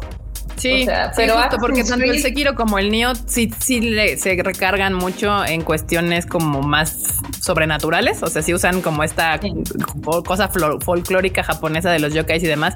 Este no hace uso de esto, este es 100% un, un personaje que era un samurái y que está lidiando con el conflicto de abandonar sus, sus como principios de samurái para salvar a su. O sea, el conflicto le dura una cosa. o sea, pero justo, o sea, sí, porque estás jugando, pero justo es al principio lo que el juego te quiere decir. O sea, este güey fue criado toda su vida como un samurái y ya sabes que el samurái tiene ciertas maneras y reglas de, de, enfrentar una batalla. Y el dilema viene, y por eso se llama Ghost of Tsushima, de que llegan los mongoles y ellos saben cómo se enfrentan, estudiaron y se supone que saben qué peo con los samuráis y están preparados a enfrentar enfrentarse a los samuráis como samuráis, enfrentan y por eso se los cargó la reata, porque los mongoles dijeron, según el juego, o sea, según el juego te plantea que pues los mongoles dicen, ay, sí, no, los samuráis somos súper, este, de frente, derechos y la mamada, y los mongoles dijeron, a mí el honor me vale tres kilos de reata y pues como sea te voy a ganar. Entonces, el conflicto del personaje es que él fue creado y es, ya sabes, de la parte de, los clanes, es, casi casi como el clan más poderoso de esa isla de Tsushima y fue creado por generaciones como, ya sabes, honor y respeto y la mamada y se empieza a dar cuenta de que si pretende rescatar a su isla y a su país y demás no puede hacerlo como un samurái y va a tener que abandonar esas creencias y volverse un asesino, un ninja y demás para empezar a liberar a su gente. Entonces tiene este conflicto moral. Es muy, es muy humano en este sentido. O sea, literal no tiene folclore japonés, yokais ni nada, sino literal es, es él. Real. Ajá, es un samurái teniendo que lidiar con el asunto de que si te pretende salvar a su tío, que lo tiene cautivo. Mucho del pedo es él yendo por toda la isla, consiguiendo apoyo de gente de la isla y desde gente de antiguas casas que ya han, de este, que era uno del linaje de tal, y pues dijo, mataron a todos y no sé qué. Y y salvar. El, el- aquí el punto es de que vas, tienes que salvar al tío del, del Khan mongol que lo tiene este a- Atrapado. atrapado y, y, el, y justo el conflicto es porque él de inicio bien samurai va después de que los derrotan y demás que tiene el tío llega de frente así de yo aquí te reto ah, a uno esto y el can lo hace caca y después encuentra una morra que le dice güey pues es que tú siempre has Viejo. vivido como el fuerte de o sea un samurái es el fuerte no y dice, no hay nada de malo en saberte débil y usar lo que necesitas para sobrevivir. Le dice, justo fue a mí lo que se me quedó muy grabado, dice, pues es que no tiene ningún problema, o sea, se nota que tú siempre has vivido en el lado del ser el fuerte. Dice, pues uh, yo que este, me ha tocado vivir en ser en la parte débil y en tener que hacer, o sea, cuando, cuando te enfrentas de frente, de frente a la muerte, pues uno hace lo que tiene que hacer para sobrevivir, ¿no? Y ni modo. Y pues ahí es el conflicto con este güey, como que entra en este... Está chido, esa parte me gustó, me, le plantea algo interesante al personaje principal con el que estás jugando. Y ya, pero sí está chido. Yo sí me estoy- Evidentemente, es, es un la cámara es un cagadero. La cámara en las batallas es una cagadero Es espectacular. De repente se mueve y no estás no ves nada. O sea, dices, ¿dónde está mi personaje? Me ves así, el pinches espaditas y atrás de un pinche árbol. Y yo, ¡ah! La cámara, necesito regresar, me van a matar. Porque aparte te matan Sí. con un pinche espadazo. O sea, eso sí está complicado. Pero está chido. Me gusta. De, de- de hecho, o sea, yo creo que eh, ese conflicto pues va a estar reiterado conforme vas avanzando. Es el conflicto del es lo que juego. te muestra. Es el conflicto del juego, exacto. O sea, al principio te cuentan la primera muerte que tú haces como asesino, pues sí, como que le pega, ¿no? Ya después te vale verga porque pues, las mejores habilidades son las que tiene como Ghost. La neta, o sea, o sea, el mismo juego te empuja como que juegues como Ghost y no tanto como Samurai.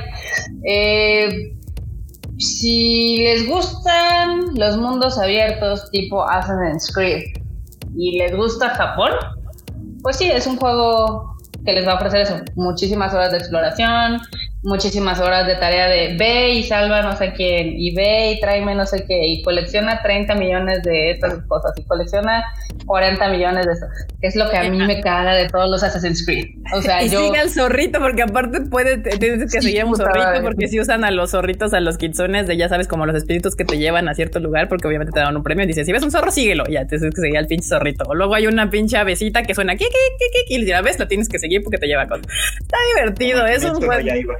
Ajá, es un jueguito, justo como Ajá. Kimetsu, como Kimetsu. Es un juego. Pero sí, sí sí es un juego lento. O sea, sí es un juego que está hecho como para que lo juegues un chingo de tiempo. O sea, no lo van a acabar en un fin de semana. Porque No. está estúpidamente grande la extensión. O sea, sí es un juego que, pues, si lo quieres disfrutar, sí te va a tomar unas. Y aparte, sí está, sí, sí está hecho para que explores, porque no está fácil. Sí. O sea, si tú, como hay muchos juegos, por ejemplo, el Spider-Man, si te quieres brincar todas las pinches mamadas de agarrar las, las, las, las mochilitas y todas esas madres, lo puedes hacer, te puedes ir por el, el- el camino inicial y te, que te valga madre todo lo de alrededor y avanzas. Este, si no eh, agarras madres para mejorar a tu personaje, sí está bien difícil este avanzar la historia principal. Entonces sí te forza de cierta manera a que leveles a tu personaje. Pero yo ayer me la pasé un ratote jugando y la verdad yo estaba muy entretenida, pero pues no sé si tiene mucho que ver que me gusta Japón, pero la verdad es que sí, y sí tienes que ir a explorar. O sea, yo sí soy bien OCD con este pedo. Carla estaba ya harta porque, ah, mira, florecita. Ah, mira, un kitsune. O sea, yo no avancé nada en la historia inicial, pero ya tenía mi pinche samurai con, con traje nuevo y colores y ya le había yo abierto un chingo de podercitos porque me puse a agarrar todo lo que veía, así, ah, agarrar cosas y pues avancé tres, Sí. nada, tres pesos ahí en la pinche historia principal. El samurai ya está bien vergas, así. En cambio yo, pues, eh, o sea, yo ya casi termino el primer capítulo porque son tres capítulos, pero yo casi no he hecho tantas este, misiones side quest, entonces sí me he matado un chingo de veces. Que yo Tengo creo que eso está chido del juego. encontrados, o sea, que lo puedes jugar como tú quieras. Sí, sí, exacto. Yo particularmente tengo dos que tres sentimientos encontrados porque sí, el juego está muy bonito en cuestión gráfica, no es real, sino tiene estilo, o sea, es, es como muy, como tipo un sueño, o sea, es un sueño japonés porque no son, digamos, gráficos realistas, pero se ven bonitos, o sea, se ve bonito el sol, se ve bonito la noche, la luna, eh, es, tiene estilo. El problema es de que yo odio que los mundos abiertos te hagan este tipo de misiones donde son este ve y salva a Juan de las Pitayas y regresa y busca no sé qué madre que se le perdió. O sea, me gusta mucho Witcher 3 porque sus misiones, sus side quests a veces son muy interesantes, son muy chidas. Y sí, sí, y a veces hasta las misiones de lado le quitan protagonismo a la historia principal. O sea, no son como la típica de ve y tráeme, ve y tráeme. Y le velea así como a lo pendejo, ¿no? Entonces, yo siento que es como un Assassin's Creed, pero abajito de lo que está proponiendo Origins y Odyssey, porque Odyssey tiene unos paisajes espectaculares, es mucho más realista, el gameplay es mucho más dinámico, o sea, el gameplay de aquí está bien, pero a veces sí está castrosísimo que la pinche cámara sea una cagada, que no puedas como eh, seleccionar a tu enemigo, o sea, y estás así dando palos de ciego hacia lo pendejo. Es... Güey, aguanta, aguanta. Es que hay un comentario que me estaba mandando porque estaba leyendo los comentarios y dicen: Hay un comentario, a ver, no rebúscalo. Hay un, un comentario de, déjate digo, que, que dice: Q enorme, pero de así de no entiendo, de chale, no entiendo ni madre. no es que no entendamos ni madres. El tema es que, pues yo, por ejemplo, yo no, no tengo Play, yo juego, en, yo juego totalmente en PC entonces este tipo de títulos luego no, no llegan a salir en, en este en PC o, o, o, sí salen, pero tardan en salir, no sé, meses o a veces inclusive años. Entonces muchos de los títulos con los que luego, por ejemplo, Marmota tiene, tiene sus primeras impresiones, pues es muy difícil que luego las pueda tener uno porque pues no, no, no lo juego, güey. O sea. Pues según yo sí jugaste Witcher. No, claro, yo te, yo, te, yo te presenté el Witcher. Te dije, güey, juega Witcher. De hecho, Mauricio primero fue el que nos dijo. Lo mandamos por un tubo mucho tiempo. Y después dije, bueno, voy a jugar Witcher. Y güey, está poca madre. Después dije, juega Witcher.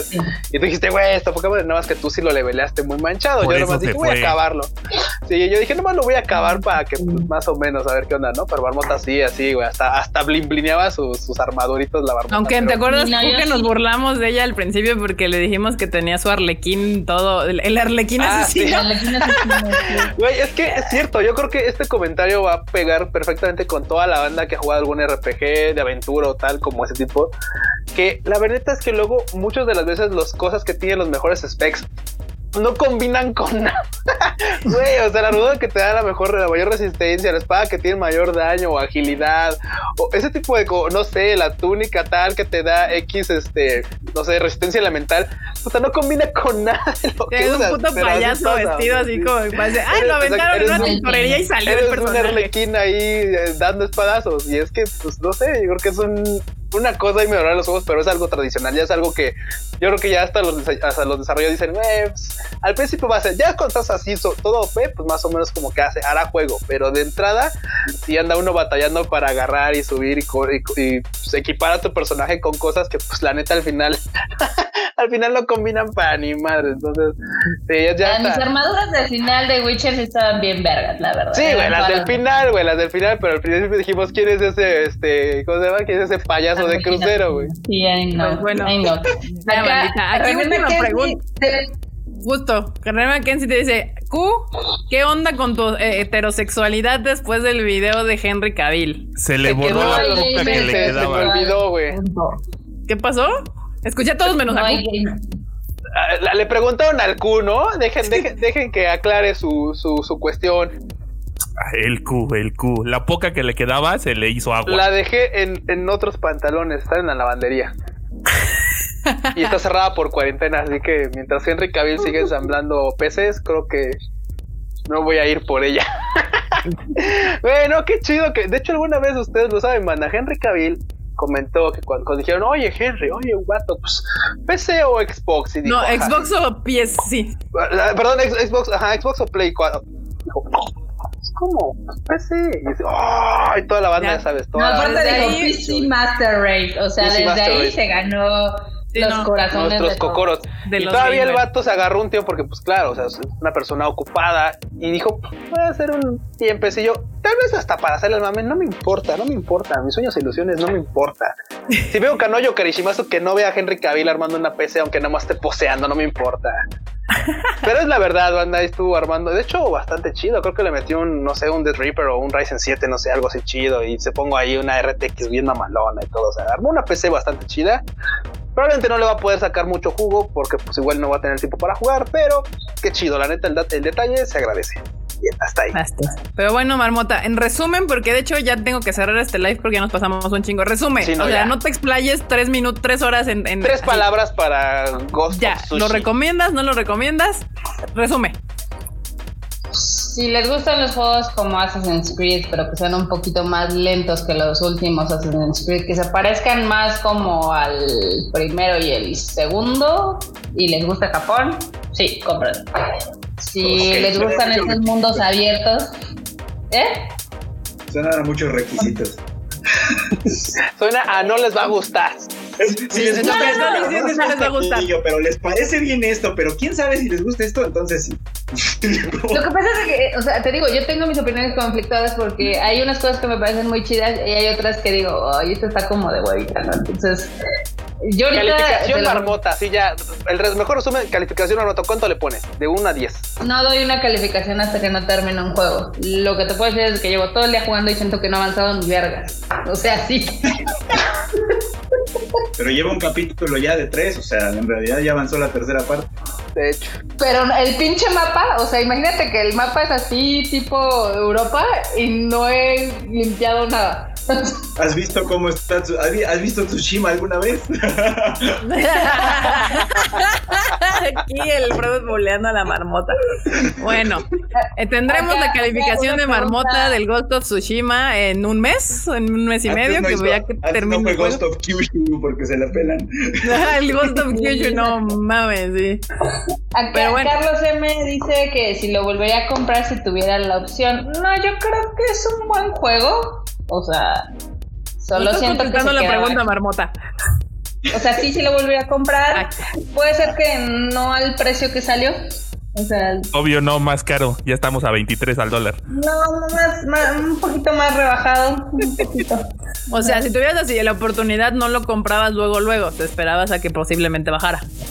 Pero si Sí, lo me esperaba un año. O sea, sí, igual el Assassin's Creed Origins yo me esperé un año y lo disfruté como no tienen ni idea. Señora, señora, ya. Güey, es que me encanta porque, por ejemplo, al menos para los juegos de Play, sí bajan, güey. O sea, los juegos de Play sí bajan. O sea, o sea, en físico inclusive se devalúan. O sea, compras un juego de 1400 y a los tres meses ya te cuesta 800 pesos ahí en Mercado ¿Sí Libre. o no, o sea. Sword Art Online? Y dice acá, y, y- y- Iván Kun dice, ahora es la marmota la que dice, ¿y saben qué es lo que más me emputa? Güey, este, va a ser- este lo tenemos que hacer meme, güey. Lo tenemos que hacer meme eso, güey. Sí, justamente. A todos nos Pues, pasa. Vientos, Ahí está, sí, siempre uno tiene su tema que siempre termina. Y saben que sí, sí, a ver, marmotas son los videojuegos, claramente. Este, pero ahí está, o sea, este, yo sí lo estoy disfrutando. O sea, es que yo no voy con prisa, yo agarro, veo florecitas, estoy muy feliz Es que siguiendo zorrito. como cuatro meses en terminar un juego, entonces ahí sí no hay Disfruta tanto el juego con calmita. Pues es que no con- tengo Erika, prisa. ¿Cuánto O sea, tiempo te tardaste en terminar el Spider-Man? El Spider-Man me tardé como cinco meses, el, Go- el God of War también como seis, pero es que los juego y luego digo, o sea, juego una hora y media, me, me- o sea, me- yo sí recorro todos lados y doy vueltas y todo el veo, o sea, sí me tardo, pero pues me estoy divirtiendo, o sea, es un Marmota, juego, es un videojuego. Recuerda que, Este es un maratón, no los 100 recuer- metros. ex- recuerda que los juegos ya están en 1400, 1600, güey. Ya Hay que acabártelo en una semana es pecado. O sea, es como, no, no, no sé, no. es como Yo- pedir dos nigiris de, de anguila y comértelos así. Mira, no me dolió porque lo compré hace un año, o sea, lo compré hace un año en preventa, entonces no me dolió. Es la realidad. Sí, no, o sea, yo, yo sí, o sea, yo- de hecho, curiosamente yo he descubierto más mapa que Carla, pero porque yo sí, así de, me dice, llego a cualquier lugar y me dice un morrito, oh, hablar, y dice el morrito, sí, es que mi familia no sé qué, bla, bla, bla, y yo, bueno, tenía, iba para allá, pero ahora vamos para acá, y me voy para el otro lado, y así, y ay, mira, y voy caminando, y mira una flor, y mira un zorro, ay, mira un avión, un, un, pajarito, ay, no sé qué, y yo sí me distraigo, o sea, soy así, mi spam de atención es de este tamaño, y yo voy ahí Sí, así como la. Sí. como el mapa, Exacto, así. o sea. Entonces, pues sí, yo sé que va a tardar, pero, pero estoy disfrutando el juego. Erika puede ver así la misión principal, que está al lado, y va a preferir irse al otro lado de la pinche isla Sí, a salvar sí, un pinche morro. O sea, esa es una realidad de la vida. Acá dice Roxatari, eh, los juegos son para tomarte tu tiempo, la precocidad guárdatela para la intimidad. No es la precocidad, les, lo que les estoy diciendo es de que a mí las historias, o sea, las side quests que están basadas en este juego, creo que ha habido juegos que ha propuesto más. O sea, digamos que el juego está bonito, pero no propone nada fuera de lo que ya hemos visto 40 veces en cualquier Assassin's Creed. O sea, ese Pues, es el tema. bueno, ahí está, digo, o sea, es un, es un juego para que lo tomes con calmita, yo digo, o sea, que lo disfrutes, que la pases, o sea, si tu intención es acabarlo en Entonces- 10 horas, no va a pasar. No va a pasar. Entonces, o sea, que tomes 3 millones de fotos porque está muy bonito gráficamente, y los bailaritos y el caballito, o sea, así, así. Bueno, yo, yo puedo llegar a la conclusión después de estas dos veces que Marmota ha desarrollado juegos es que no puede contestar las preguntas, o sea, su capacidad de resumir no es tan amplia. Yo por eso estoy en entrada. Porque nos íbamos a ir hace 15 minutos. Bueno, ya vine de sonar. ¿De qué me perdí? Es termina, güey. Es que me encanta porque, o sea, eso, banda, aprécienlo. Porque si alguien les da una reseña que no puede cerrar en dos palabras es porque realmente está disfrutando un juego. Porque realmente Está echando las ganas. por- es apasionada por los juegos. A mí me encanta porque es como esa dualidad de, güey, tenemos que salir hace 15 minutos, güey, ya queremos cortar Sí. este live. Ya son las Y dos, la ot- las- llevamos dos horas 15 minutos justo. Y la otra es que, claro, la marmota neta le mama jugar y darle su opinión del juego. Y eso es una opinión que vale la pena y no la que muchísimos sitios hay pedorros de que, ay, juega, les dan el juego tres horas y ya hacen una reseña y dicen, yo le doy un 7 porque es una basura y no sé qué. Y Kojima dijo que no sé qué. Yo nada más juego, juego. O sea, aprecien lo que Marmota hace por ustedes porque neta, el no poder cerrar una opinión habla también muy bien de, de que es una gamer así de hueso colorado. Hasta ahí los dejo, banda. Ahí nos vemos. Gracias. Ahí decían que Kika es Maple y Marmota es Susalí. ¿Qué es eso? De Yo tampoco entiendo. ¿De qué? El- del anime de Bofuri, ¿no? Sí. De la niña del escudo. Ah, ya. No Sí, la que la esa lleva así, relax. jóvenes. Sí, no, Kika es la que se la lleva relax y, y Marmota es la que anda ahí, entra así jugando. ¡Pum! Para allá, para acá, para acá, para allá, para allá, para arriba, para abajo. Y entonces. Cañón. Ahí está. Cañón. Pero si les gusta, cómprenlo. Cómprenlo y ahí me cuentan qué les pareció, si lo están disfrutando. Ahí me mandan un screenshot, este, lo que quieran. Ahí está Marmota, modo gamer, Marmota, te amamos. Ahí está Marmota, ¿ya ves? Sí. Gracias, yo también los amo. Qué bueno que aguantan mis ranteos. Perverso. Y pues bueno, ya un podcast solo de videojuegos. Ahí está, para que te rantes, te avientes tu hora completa hablando de un solo juego y ahí es completamente ya la gente te puede escuchar. Me agrada, me agrada. Podemos hacer eso. Pero bueno, rápidamente noticias. Dragon's Dogma ya llega a, Net- a Netflix en septiembre y se supone que Netflix también lanzará una serie basada en el universo de Usagi Yojimbo. Esas son las otras dos noticias que nos faltaban el día de hoy. Ahí para quien quiera. Este, pues ya, ahí, ahí lo Más pueden ver en Netflix. el sitio. Netflix sigue, sigue trayendo cosas de ánimo, se sigue metiendo ahí y como se acaba de decir Freud, todas esas noticias están a detalle en el, en el sitio de tadaima.com.mx. Dice, Kika es la jugadora que se divierte y Marmota es la que gana los trofeos. Justamente, justamente así es. O sea, yo agarro los juegos para entretenerme y Marmota está, necesito platinar el juego, necesito sacar todo eso. Y va así, exactamente. Yo, yo juego, termino, me divertí y paso al siguiente juego. Me vale 3 kilos de reatas si lo platiné o no. La verdad. Y bueno, bandita, muchísimas gracias por acompañarnos hoy. Estuvo muy entretenido con todos ustedes. Ya vieron a, a Coco, Coco, Coco Cornio. También tuvimos a Sandy platicándonos de los pormenores y de sus consejos de Japón. Y el próximo martes no se les olvide que aquí vamos a andar, como siempre, hablando de toda la noticia de anime al día. Y bueno, Miércoles. Ay, puta madre. miércoles, miércoles. Marmota, despídete la bandita. Eh, bye, bandita. Espero que se la están pasando muy bien. Ahí diviértanse con mis ranteos de videojuegos en mi Twitter, MarmotMX. Eh, también recuerden que ya está el video del Freud arriba. Entonces, los que querían que nos siguiéramos el podcast hasta las 11 de la noche, pues aprovechen y vean el video del Freud, que está bien chido. Ahí está, ahí está, perfecto. Q.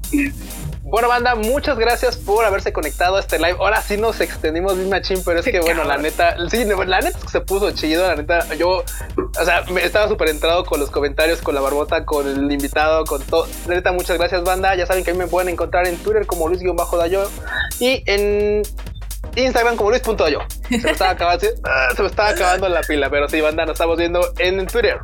Y Freud, ¿qué onda? Bueno, pues ya les digo Marmota, vean mi video después de este video. y pues nos vemos el próximo miércoles. Ahí está, perfecto. En- Enormous. Así, bandita, gracias por acompañarnos. Y ya saben que si llegaron tardecito, nos pueden ver en cuanto terminemos. Así le damos stop y pueden verlo todo completo. Y si no quieren, va a estar disponible en podcast. En versión podcast, pero ahí en el versión podcast no van a poder ver a Coconicornio, así que si usted está escuchando el podcast, vaya al Tadaima, al, al, YouTube de Tadaima y ahí busque, va a haber un cococornio hermoso, está bien cute, amo a mi perro y aquí la gente lo vio, que lo vio, dijo, ¡Uy, está bien bonito! Entonces, solamente lo pueden ver en el YouTube. Muchísimas gracias, bandita. Yo soy Kika, me pueden encontrar en mis redes sociales como KikaMX-bajo. Dijeron que nos tardamos. Aquí hay varios comentarios de que sí estuvo largo porque estuvo bien bueno. Estuvo bueno, estuvo bueno el programa. La verdad es que sí. Hubo de todo. Y pues ya nos vemos el miércoles. El miércoles, 8.30 pm. Por favor, vayan a ver el video del Freud que ya subimos ahorita. Entonces ahí va, pásense a ver el video del Freud donde nos cuenta un poco de Kyoani, su historia y demás. Y pues nos estamos viendo en el siguiente Tadaima Live. Suscríbanse al canal, no se les olvide suscribirse al canal. Bye, bye, bye. Bye, chi. Bye, banda. Bye. Bye. Bye.